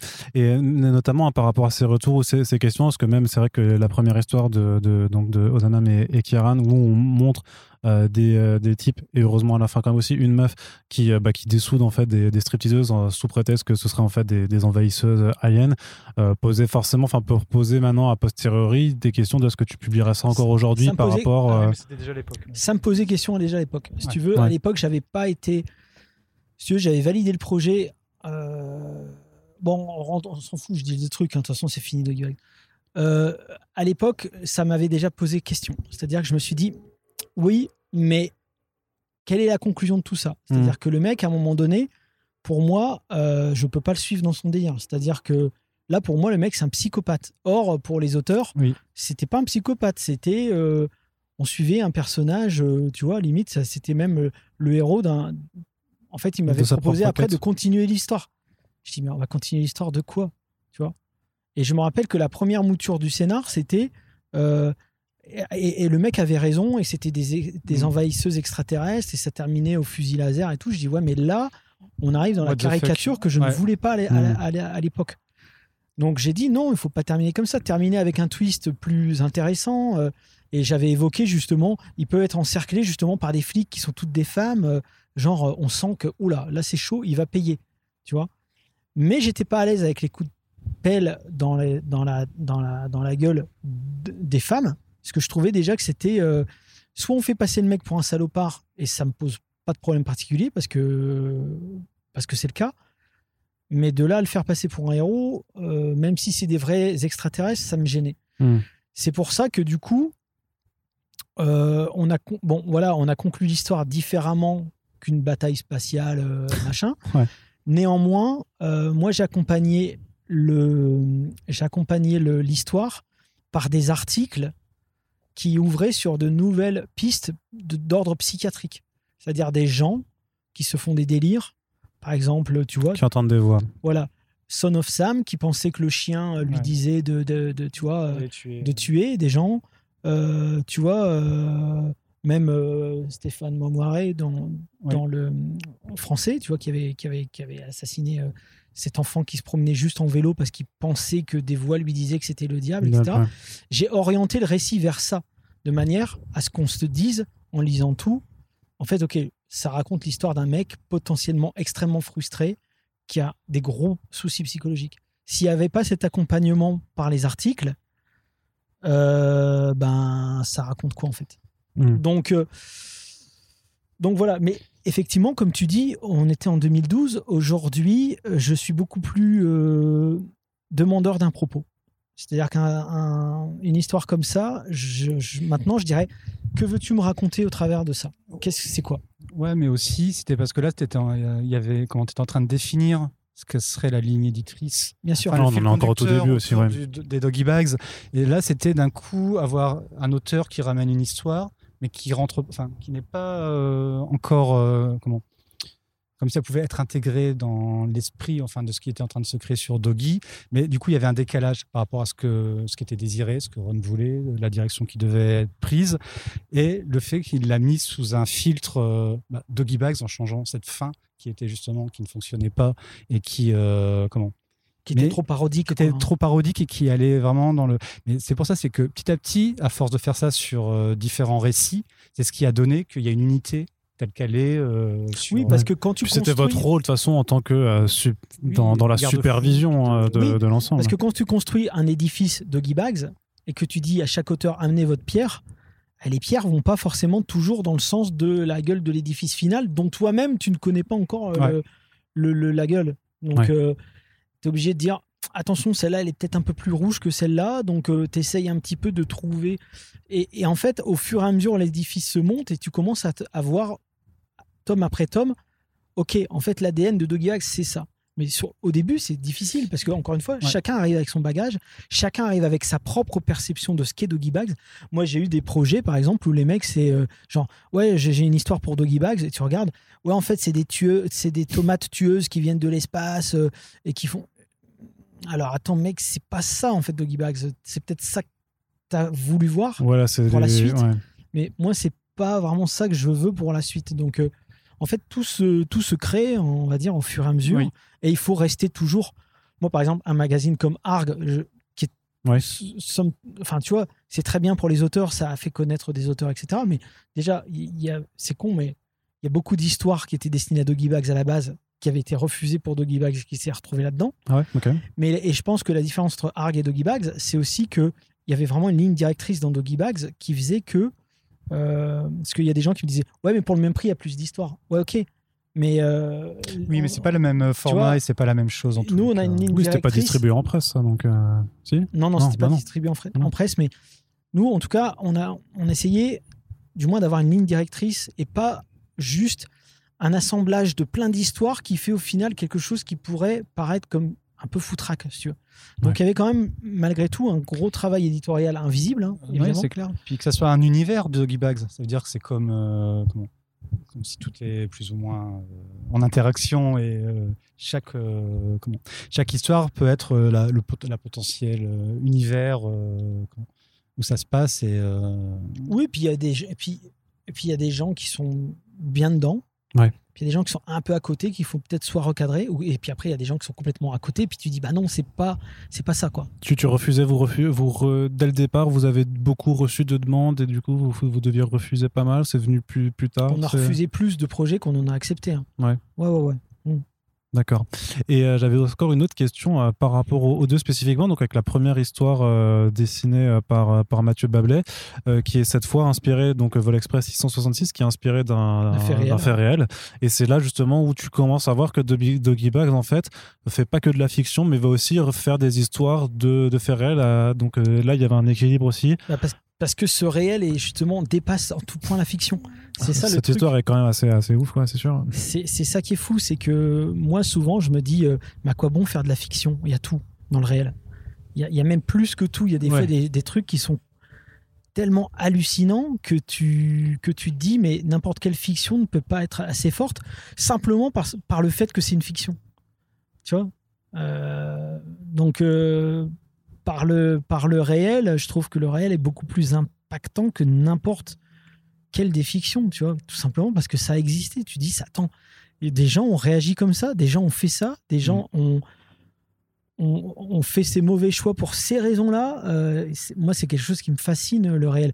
Et là, en l'occurrence, et en plus, dans le réel, ce qui est intéressant, c'est pourquoi on en est venu là. Tu vois, dans l'histoire dont tu- que tu parles, Vol Express 666, qui est en fait euh, inspiré de- du vol FedEx 705 quelles, sont les motivations de ce mec tu vois tu te dis je comprends je comprends je comprends où il allait je comprends pourquoi il a fait ça mais entre le fait de se dire je vais faire ça pour mes enfants et pour ma femme et le fait de passer à l'acte là il y a tout un truc où tu te dis ok d'accord c'est moi ça me fascine. Donc aux États-Unis on pourrait pas faire ça parce qu'aux États-Unis euh, tu peux pas euh, euh, sur un fait divers les protagonistes ont des droits tu vois en France, à partir du moment où c'est publié dans les médias, euh, tu peux utiliser euh, les noms des protagonistes, tu peux utiliser ce que les médias ont dit de l'affaire. Euh, c'est possible. Aux États-Unis, c'est pas possible. Aux États-Unis, il faudrait acheter les droits aux mecs qui sont en prison. D'accord. Ok. Et justement, ben, beaucoup de beaucoup d'Amérique dès le départ dans Doggy Bags, qui quand même, ben, voilà, parce qu'on ben, on a bien vu avec tout, tout l'historique que euh, c'est les States qui, euh, qui sont le berceau un petit peu euh, imaginaire de, de, de cette bande Mais dessinée. aussi parce que c'est le pays des extrêmes. Oui. Tu te rends compte Tous les délires de QAnon, on en parlait tout à l'heure dans la voiture. Mais même si ça arrive en France, c'est au States que ça a démarré. Tu vois, les États-Unis, a ça de fascinant, c'est que justement, eux, dans le côté réel dont je parle, qui est plus fort que la fiction, en tout cas qui va au-delà, mais ils sont, c'est tous les jours là-bas. Mhm. Enfin, tu Je, je- je vais t'en reparler pour le numéro 15, donc c'est Ok, on en reparlera sans- un peu plus longtemps. Et ben, je Et, voulais euh, juste faire la, la transition sur le fait que malgré cette imprégnation vraiment très américaine, dès le numéro 3, en fait, tu traverses la frontière. Ouais. Et, tu, et tu viens de nous parler du, euh, du Mexique. Bah parce que ouais, le Mexique, c'est ce qui se passe avec les narcos, on n'a pas, on n'a pas conscience, mais c'est, c'est taré quoi. C'est d'ailleurs peut-être même le premier numéro, euh, en fait, avant même les, les présentes je pense à beaucoup plus loin, quoi, où tu as plus un aspect thématique autour d'un, même numéro. Tu vois ce que je veux dire? Ouais, bien sûr. Parce que j'avais envie d'un, numéro spécial euh, entre guillemets euh, euh, Mexique. Je crois tout simplement parce que moi j'étais en train d'écrire sur le Mexique pour un EIF, et puis il y a Jérémy Gasparuto et, Francisco Juijaro qui ont proposé une histoire qui se passe au Mexique. Je suis nickel. Il manque plus qu'une histoire au Mexique et puis on peut faire un numéro spécial Mexique. Mais celui-là, euh, d'une certaine manière, il m'a coûté. D'ailleurs, je sais pas si tu veux qu'on en parle. Tu me diras, mais Bah, si. il, t'a coûté même plus à toi qu'à moi parce que euh, lui a terminé à l'hosto quand même. euh, Bon, ça n'avait rien à voir, mais. Ah, je sais pas si ça- Je sais pas si ça n'avait rien à voir. C'est peut-être une malédiction de la Santa Muerte. bah, disons que Mais effectivement, c'est vrai que je m'en rappelais justement. on était, on était dedans. Moi, à chaque fois, je me rappelle de ça parce que je, je pense que nerveusement, on était éprouvés et on baignait dans des vidéos de, Ouais. de massacres en fait. Ouais, c'est ce que c'était une des questions que je vais poser parce que notamment dans les textes qui accompagnent, euh, bah, enfin voilà, comme, comme toujours, hein, Bags de toute façon sera toujours un petit peu euh, euh, sorti du lot euh, par le travail de documentation qui est fait dans ces textes euh, éditoriaux qui accompagnent et particulièrement sur ce numéro quand tu évoques euh, la violence de de, Des de Ciudad Juarez, des vidéos en ligne. des- ah, moi, j'ai juste fait une recherche sur internet et après j'ai vu que je pouvais avoir accès aux vidéos en Ouais. question et j'ai fait en fait non, j'ai pas envie de regarder ça C'était quoi. des exécutions la c'est ça, voilà, c'est ça, voilà. Celle-là, j'ai fait non, ça, je, en fait, je, je veux pas regarder quoi. Ah, moi, j'ai regardé tout. Ouais, mais c'est. quel enfer. Et, euh, et, et des mecs qui sont euh, euh, minute 1 euh, en train de supplier, euh, minute euh, 30 secondes après, ils sont déjà en morceaux à la hachette que, ça- qui frétillent encore, si tu veux. C'est un délire. Attends, coudre un visage sur un ballon de foot, mais jamais dans aucun film d'horreur tu vois un truc comme ça. Bon, bah, Alors, certains si, mais. C'est Peut-être Enfin. certains, mais bah, eux le font. C'est leur quotidien. Et, et tu vois, les mecs, bon, ils règlent leur compte, ils plantent un gars. Bon, c'est déjà ultra violent, mais c'est des choses qui arrivent. Mais là, c'est pas qu'ils plantent un mec, c'est qu'ils ils en, ils enfoncent 100 couteaux dedans et ils le laissent pourrir au soleil pour que tout le monde, tout, tout le village le voit. C'est des images qui sont euh, juste hallucinantes. Et, et moi, si tu veux, j'ai eu ce lien avec euh, le Mexique parce que Ciudad Juarez, j'y suis allé. Ouais.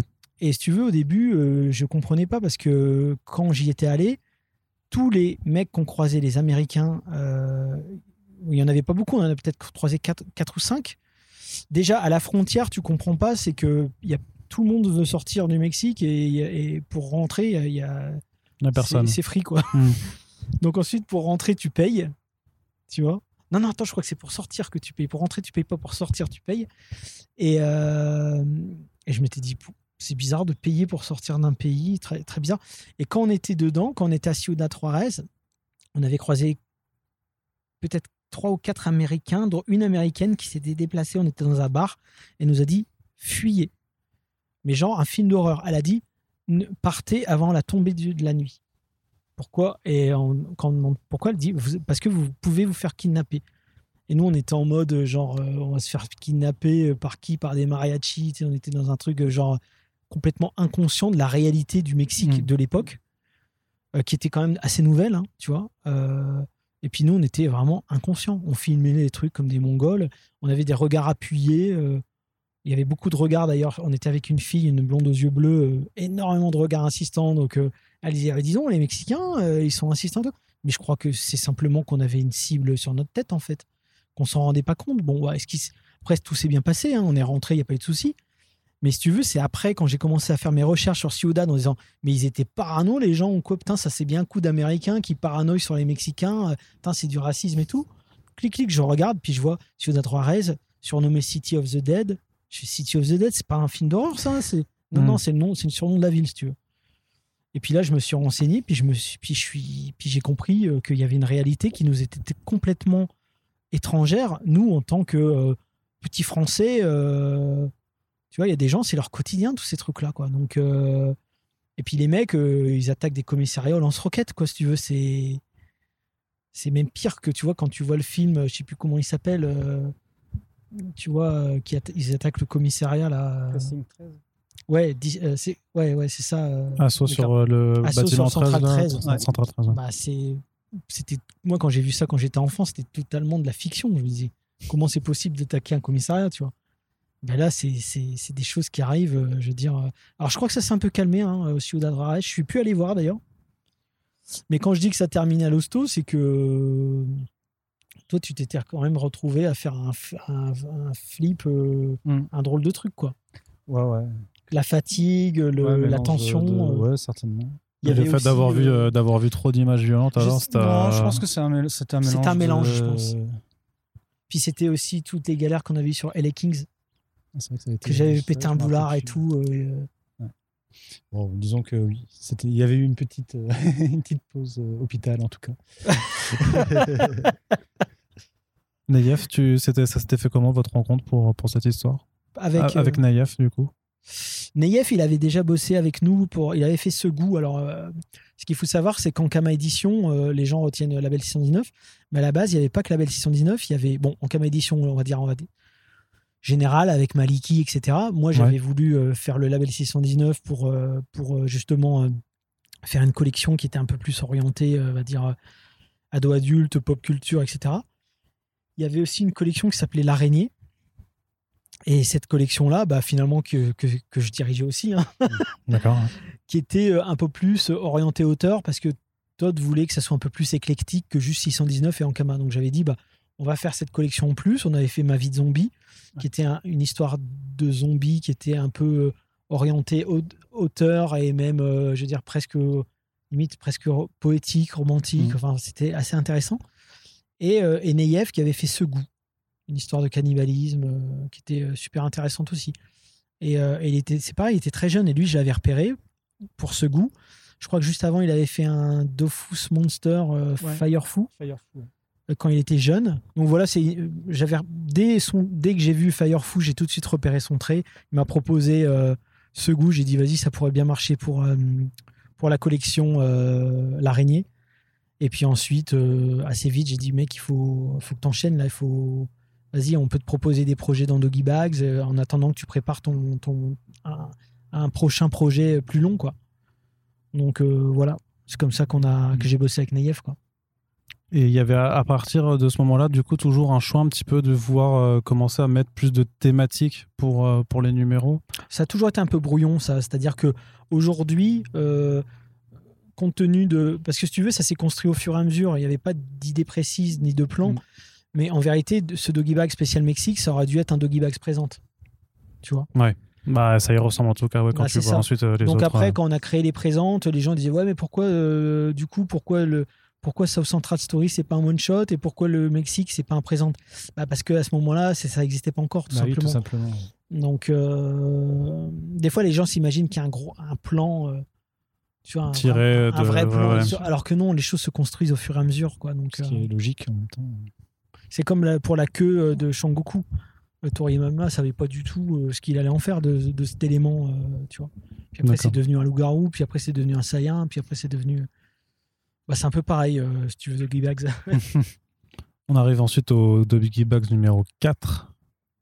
Donc, euh, où euh, ben, euh, là, il y a vraiment. Enfin, on commence quand même à voir des. euh, que, enfin, tu reviens de nouveau. Il y a aussi toujours Blackie, Guillaume Saint-Jean, mais par contre, accueille aussi donc, El Diablo et Nicolas bah, ouais, sur, sur l'anthologie. alors El Diablo, que je, qu'on connaissait, on connaissait de, bah, de, Monkey Business. de Monkey Business, hein, tout simplement. qu'on a édité. Euh, donc Guillaume Saint-Gelin toujours là. Alors nous, ce qu'on faisait souvent quand on allait à Angoulême, on, on se faisait une soirée ciné parce qu'on n'avait pas forcément l'occasion d'aller au cinéma euh, tous ensemble, jamais d'ailleurs. Et du coup, on, euh, tous les auteurs du 619 euh, qui étaient euh, présents à Angoulême, on se faisait toujours un soir ciné. Et il y a un soir où on allait voir euh, comment il s'appelle ce film justement de Catherine Bigelow? Zéro Dark sorti. Zéro Dark Sortie. Ouais. Et puis on sort de Zéro Dark Sortie, puis on se dit putain, imagine. Euh, tout de suite, c'est les premières Bah conversations. Imagine, ils y vont, ils y vont, ils arrivent pas à le tuer, tu vois. Et puis au final, euh, puis on en discute et tout. Ah ouais, puis machin et tout. Puis on se dit, euh, bah viens, on le fait dans Doggy Bags, tu vois. Donc toujours comme d'hab, c'est des choses qui, qui, qui pop comme ça. Concernant El Diablo et Nicolas, ben, c'est El Diablo qui, a- qui avait bien aimé Doggy Bags, qui trouvait justement que la formule était bien aboutie sur le 3 et qui nous avait proposé un projet. Et au tout début, le dessinateur, c'était euh, Nicolas Delors, qui fait maintenant des gravures sublimes. euh, Et nous avait envoyé trois premières planches, mais de cool. taré. Je dis, mais c'est génial. Il avait tout fait comme si son ancrage, on aurait dit, euh, ben, la carte à gratter, quoi, si tu veux. euh. Et j'avais Ouais. dit, mais c'est ouais, c'est génial et tout. Puis en fait, il n'était pas satisfait de lui-même. Et il nous a dit, ouais, je me sens pas de le faire et tout. Ah, j'étais dégoûté. C'était vraiment magnifique. C'était super. Et, euh, et ensuite, euh, du coup, on s'est retrouvé sans dessinateur. On se dit merde, comment on va faire et tout. Puis Diablo, il a fait bon, bah, je m'en occupe. Vous occupez de rien, je m'en occupe et tout. Puis il nous a présenté Nico. Donc nous, on a vu le travail de Nico. On a dit bah écoute, nickel, ça pourrait être euh, très très bien. Donc euh, vas-y, si tu le sens avec Nico, on y va. Donc euh, donc c'est comme ça qu'on a collaboré. En fait, c'est c'est c'est El Diablo qui nous a ramené euh, Nicolab. euh, donc Nicolab qui est auteur euh, aujourd'hui de, de qui veut la peau de Ramirez. Ah, c'est euh, Nico. euh, il faut flinguer Ramirez, pardon. À chaque Ouais, fois, Donc, je, donc à Nicolas. chaque fois, je fais l'erreur, tu vois. donc Il faut Nicolas, flinguer oui, la. il faut Nicolas Petrimo. Ouais, C'est ça, Nicolas Petrimo. Ah, fais d'accord, ok. Flinguer. Mais oui, oui, c'est Nico. euh, Nicolas il- Petrimo, du coup. Ah oui, c'est vrai que maintenant il signe Nicolas Oui, Petrimo. Ah ouais, il, de son signe vrai nom. plus- il signe plus Ah Nicolas. oui, oui, oui. Ah donc c'est pour ça que des fois les gens quand on dit bah des fois il y a des gens qui disent euh, ouais pourquoi vous travaillez pas avec Nicolas Petrimo? On dit bah on a, on a travaillé avec lui mais à chaque fois oui c'est vrai qu'il signe plus Nico- Nicolas bon ok Ah. C'est bien de, de le savoir aussi euh, sur a posteriori euh, du coup. ouais, de- ouais, bah après c'est vrai qu'il y, a- y des gens qui ont changé de pseudo en, cours oui. de route Ouais. comme euh, Megaboy qui est Chariot Spiral maintenant Hmm. Donc euh, Et en termes de rythme de croisière, là, vous étiez à combien? Vous faisiez euh, deux par an? C'était quand c'était prêt en vérité Ouais, vous aviez pas forcément de, de rythme imposé Non. alors euh. il y a juste sur la fin de la saison 1 où à un moment donné j'ai dit allez il faut que ça sorte là tous les trois mois allez boum boum boum Ouais, boum. ça, on, on- ouais, on a le, le gros rythme de croisière sur 2015-2016 qui Mhm. était, euh, qui était euh, assez, euh, assez important. Là encore, hein, tu as, été aussi influencé par le présent avec justement, enfin, oui, tu parlais de Zero Dark Thirty, mais tu avais donc cette histoire avec Blackie sur le, bah, la, la mise en scène, du coup, un peu fantasmée de, de la mort d'Oussama Ben Laden. Où bah, tu, tu, tu imagines que du coup, là, il était un- que si on l'avait jeté à la flotte et que personne ne peut voir le cadavre, parce qu'en fait, c'était un démon. euh, voilà ouais voilà qui, ne- qui, ne, qui ne mourrait pas, mais euh, même ta propre histoire où là, tu es plus dans le côté des légendes urbaines. Donc une autre, une autre passion aussi, euh, Ouais, le celle de la Dame Blanche. euh. Alors, ce qui, alors, juste le détail, après je vois que qui veut intervenir, mais juste un détail sur la Dame Blanche, c'est que j'étais au un des pires moments de ma life. Et d'ailleurs, je le Ça, vois. tu, tu anticipes le courrier des lecteurs suivant où quelqu'un te dit euh, Putain, mais il dessine pas bien ou je sais pas oui, quoi. mais, c'est- ou, euh, mais en plus, Ah oui, mais on joue là-dessus. mais en plus, euh, c'est moi, qui- c'est moi qui me suis écrit ce message. Ah, c'est toi qui as écrit, d'accord. Ah, Super. mais, euh, mais oui, oui, j'étais, plus. j'étais, super pas bien. Et pour la première fois de la- ma life, je, com- je commençais les antidépresseurs. Ok. Et je me disais, mais je tremble comme une feuille. Donc c'était très difficile.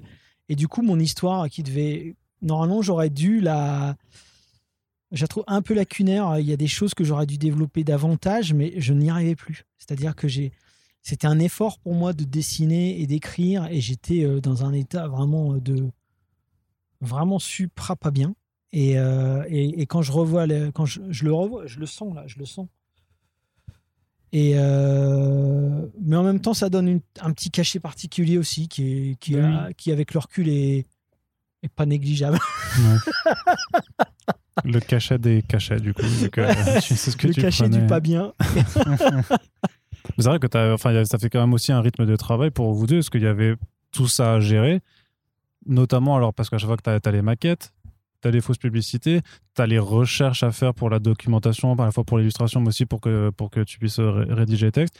Et en plus, bah, vous aviez tout le travail à faire sur le reste des prods euh, du Mais label. Dis-toi qu'il a, il était sur euh. Aussi, ouais, c'est ça. euh, Sur le film, ouais.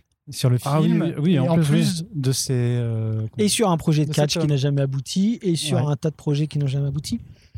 Mais euh, ouais, donc c'est bah, ceci explique cela aussi. hein. L'état dans lequel j'étais, euh, il vient pas de nulle part. oui. Et puis euh, la Dame Blanche, si tu veux, j'aurais pu, euh, j'aurais pu m'en, si tu veux, j'aurais pu me dire, vas-y, je vais, je passe mon tour, mais on n'avait pas de, on n'avait pas d'autre auteur, donc euh, je me suis dit non, non, il faut que je, faut que je le fasse en fait. D'accord. Alors, je sais pas si c'est lié ou pas, parce que le numéro 5, le suivant, c'est le premier où t'es pas dessus. Tu, Il, a tu, la couverture. tu, euh, il a fait la couverture, donc il est dessus quand même. Ouais, mais il triche, vrai. mais justement, mais il triche. il fait la couverture, Ouais, ouais, ouais, ouais. mais il est pas, mais il est pas dans. D'ailleurs, d'ailleurs, c'est vrai que c'est une question que j'ai, que j'ai même pas abordée, que je voulais aborder de toute façon. C'était aussi pour le choix des cover artistes. C'était euh, qui, qui vous décidez de, de, de qui le faisait, parce que euh, au fur et à mesure, il y aura aussi des artistes invités que vous allez, que vous allez ramener dessus. Mais sinon, c'était, ouais, c'était comment ça vous décidez ça? C'était au coup par coup. Bah oui. Ouais. Ouais. Carrément. C'était au coup par coup. Là, pour le 5, euh, c'est que le budget avait été dépassé. Donc, euh, moi, comme je me faisais pas payer. euh, Toujours pas? Non. Ah oui. euh, bah, j'ai- moi, j'étais salarié. Donc, euh, si tu veux, euh, Hmm. c'était. Voilà. ça- c'est- c'est- du coup, ça rentrait pas dans le- l'économie du livre. Donc, ça plombait pas euh, le bouquin. Donc, c'est vrai que là, sur ce coup-là, j'ai dit, vas-y, je vais faire la couve du coup. Et puis, en plus, comme j'étais pas dessus. euh, et. euh, mais là, c'était aussi une volonté de me dire, allez, je, je, je lâche un peu, tu vois, je lâche un peu le- les rênes.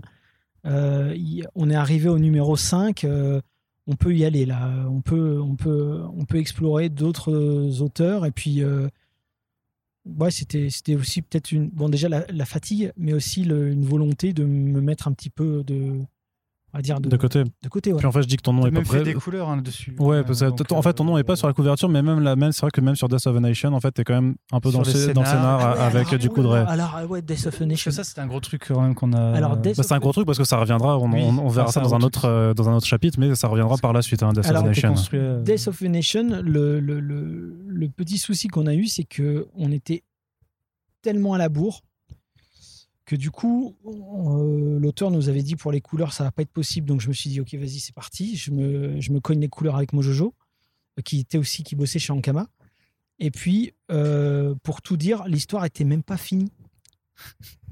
L'histoire n'était pas même la finie. dernière case. Il manquait des, il manque, il manquait des, il manquait encore des pages, mais euh, l'auteur euh, nous a dit je n'y arriverai pas. Et puis nous on dit ouais mais le problème c'est que ça part dans Dans deux semaines, dans, on a l'impression, ouais. dans deux semaines, dans deux jours quoi. Ah oui, oui. Donc euh, bah du coup j'ai dit ok qu'est-ce qu'on a? Vas-y, allez on conclut. Donc j'ai même dessiné la dernière case parce que la dernière case elle était, elle était même pas dessinée quoi. Qu'est-ce qu'on met? Oh, bah. Tu vois? Et à un moment donné il y a eu un projet d'adaptation sur euh, Doggy Bags. Ouais. Et du coup j'a- j'avais dans l'adaptation dans le script de l'adaptation, j'avais réintégré euh, l'idée euh, originale. Tu vois?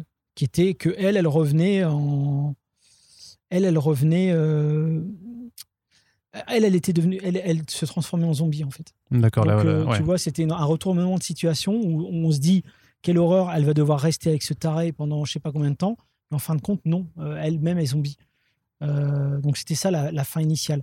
Sauf que comme c'était pas possible et que ça partait mais littéralement deux jours à la- plus tard à l'impression, On s'est dit, de cette dernière il faut finir, il faut finir. Donc j'étais à 18h, j'ai dit vas-y, qu'est-ce que allez vas-y, je fais une case, qu'est-ce que t'en penses, ça marche, Ouais. voilà. Donc c'est ça aussi Doggy Bag, c'est-à-dire que c'est ça aussi Doggy Bag, c'est-à-dire que c'est on n'était pas sur des rails quoi, c'était un petit peu des surprises. D'ailleurs euh, Dorothée euh, qui était notre chef de studio, donc qui s'occupe de tout ce qui était maquette et tout, Doro, elle est super pro et tout, mais en vrai, on aurait eu affaire à quelqu'un de sanguin et de nerveux, elle nous défonçait la gueule, quoi. Parce que des fois, je voyais qu'on on abusait. euh, Ouais, vous étiez, c'était dur à gérer. De, oui, dur à gérer. évident, et puis des fois, moi, je revenais, genre, euh, ça, c'était parti à l'impression. Puis je disais, attends, attends, attends, attends, j'aimerais bien revenir sur un texte et tout. Non, mais Ron, c'est parti à l'impression, là. Bah, vas-y, d- euh, on, on rechangera une page au moment du GMG et tout. Enfin, Ouais, des, des BAT et tout. des BAT. Donc, euh, rien qu'à en parler là, je suis fatigué, là. Et alors, on va, on va terminer euh, ce, ce premier volet avec quand même le premier donc euh, Doggy Bags présente, qui est donc le euh, South Central Stories euh, entièrement écrit et, euh, et illustré par Nayef. Ouais. Où là, on change un peu le principe euh, de Doggy Bags. Donc, la série régulière a trois histoires séparées, distinctes, mais avec South Central Stories, c'est une seule histoire qui sera quand même délimitée en trois, en trois chapitres. Mais là, il y a quand même une, une approche qui devient différente. Ouais, effectivement. Donc c'est euh, au début, c'était pas censé être dans. Il n'y avait pas d'histoire de Doggy Bags présente ou quoi que ce soit. C'était une histoire que Neyef nous avait proposée. Il me l'avait proposée. Euh, à une époque, c'était pas du tout ça. C'était une histoire de flic, un petit peu à la Starsky Hutch. Et, euh, et moi, je lis son. Déjà, je vois son dessin. Je me dis putain, il a progressé encore de ouf. Et Neyef, il progresse, mais le tout le temps. C'est un truc de fou. C'est, il est, je trouve, d'un, talent monstrueux, quoi. Et déjà là, j'avais senti un gap entre le Doggy Bags 3 et ce qu'il me proposait. Et euh, mais par contre, en termes d'histoire, je me disais, ah, je sais pas, je sais pas ce côté un petit peu les deux flics, Starsky Hutch à Los Angeles. Ça me faisait en plus un petit délire à la Funky Cops, mais pas vraiment. Mais en même temps, je, je dis, mais Yev, je- écoute, j'aimerais, j'aimerais vraiment qu'on fasse l'histoire. Et je mais moi en plus, j'étais exténué. C'était à l'époque, euh, moi, euh, bah, justement, quand il m'a envoyé Soft Central Story, j'étais en train de faire euh, Lady in White. J'ai dit, Ouais, écoute, mec, je t'envoie des refs, tu me dis si ça t'inspire, essaye de trouver des trucs par rapport à ça. Donc je lui ai envoyé une série, je sais même plus comment elle s'appelait, euh, qui se passe au, au, western avec un flingue maudit que les gens se refilent de main en main. Euh. Mm, mm. Je lui ai filé des, plein, plein de trucs comme ça. J'ai dit, regarde, tu vois, ça c'est l'esprit un petit peu Doggy Bags et tout. C'est ça que j'aimerais faire. Essaye de voir si ça t'inspire et puis reviens avec, le, avec ton projet. Si tu veux rester sur ton histoire de flic, je te suis. Euh, si tu changes, enfin voilà, je te suis, mais voilà. Et, c'était la, première fois que je suivais pas un projet de A à Z.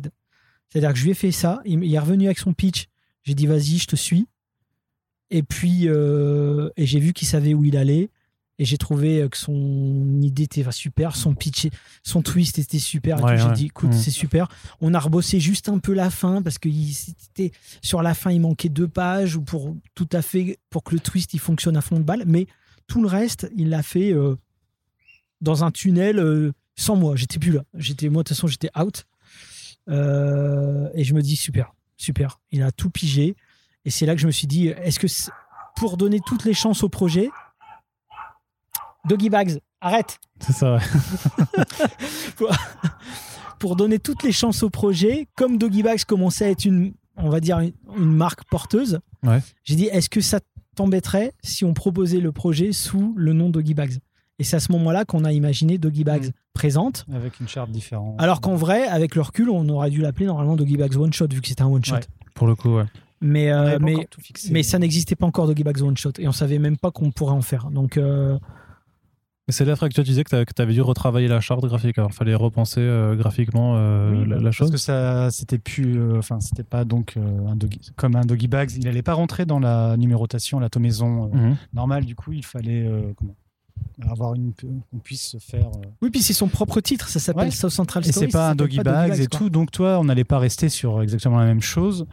Et, euh, et en plus, euh, ce qui était plutôt cool, c'est que toute la comment la couleur de Neyef était vraiment sympa aussi et et ça m'a permis aussi de rebondir d'un point de vue juste graphique parce que j'avais envie que ça soit aussi des couleurs, des, bleus ciel, des violets, des, couleurs par un moment assez euh, comment assez pétantes et qui sont impactantes, bien euh. saturées et tout.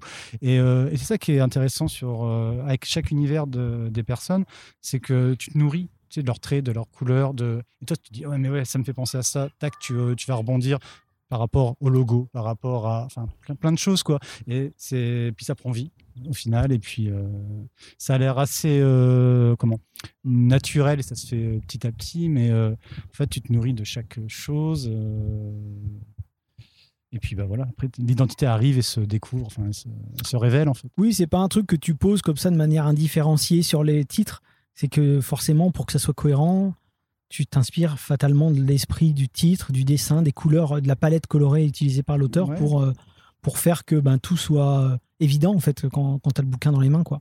Puis avec cet esprit encore qui était très euh, du coup euh, très gang, très garde des gangs, qui rejoignait un petit peu euh, bah, l'histoire qu'il avait pu faire dans, dans, le 3. Enfin, on était ouais, carrément, carrément. Et c'est marrant, t'as vu, on s'est tous un peu éloignés de ça au final, mais c'était quelque chose à l'époque qui n'était pas qui était pas présent en France, même dans la pop culture, même dans quoi que ce soit, tu vois. De temps en temps, tu avais un Bernard de la Villardière qui en parlait, tu vois. la guerre des gangs à Los Angeles, tu vois. Mais c'était un truc qui était finalement assez peu connu. Euh. donc nous, ça nous inspirait tout simplement encore comme d'hab parce qu'on est fasciné par les par les extrêmes quelque bah part, tu sais, de se dire, attends, ouais, les mecs. The euh, Wire aussi, qu'on avait quand même. Ouais, c'est ça, il y avait. Qui faisait, enfin, voilà, il y a quand même plein de. The, Shield dans un autre J'allais dire The Shield à fond, toi, c'est pareil. Euh, c'est toujours des, bah, c'est des références communes sur lesquelles. Et, et exotiques, c'est-à-dire qu'en plus, tu peux traiter de ça sans pour autant rentrer dans le social chose que tu, serais, tu te sentirais obligé de faire si tu le faisais en France, par exemple. Là, tu as un recul un petit peu exotique, c'est un peu lointain, en même temps c'est proche, euh, donc euh, bon, tu peux te permettre, quoi. Ok. Très bien. Bah écoutez, on va clore ce premier volet. Là, on a quand même couvert, euh, ben, c'est quoi, ces deux bonnes années, deux bonnes années de Doggy Buzz, les deux, les deux premières. C'est moi j'ai un gros problème. Faudra plus, ouais, faut, faut, retenir, euh, retenir les dates. Et donc, euh, on conclut donc ce premier volet des chroniques de Doggy Bags, votre série estivale sur First Print. On espère que ça vous plaît. N'hésitez surtout pas à faire le meilleur accueil possible à ce podcast, à le faire savoir sur les réseaux sociaux, partager, taguer le label 619, taguer Yuck et Run aussi pour leur dire si vous écoutez ce podcast en reprenant comme nous l'avons fait pour l'enregistrement de tous les Doggy Bags un à un en les épluchant et donc en ressassant tous les souvenirs autour de leur conception. Et on vous dit rendez-vous euh, d'ici deux semaines pour le chapitre 2. Merci encore René Yoc et à Merci. tout bientôt. Attention, coup de soleil.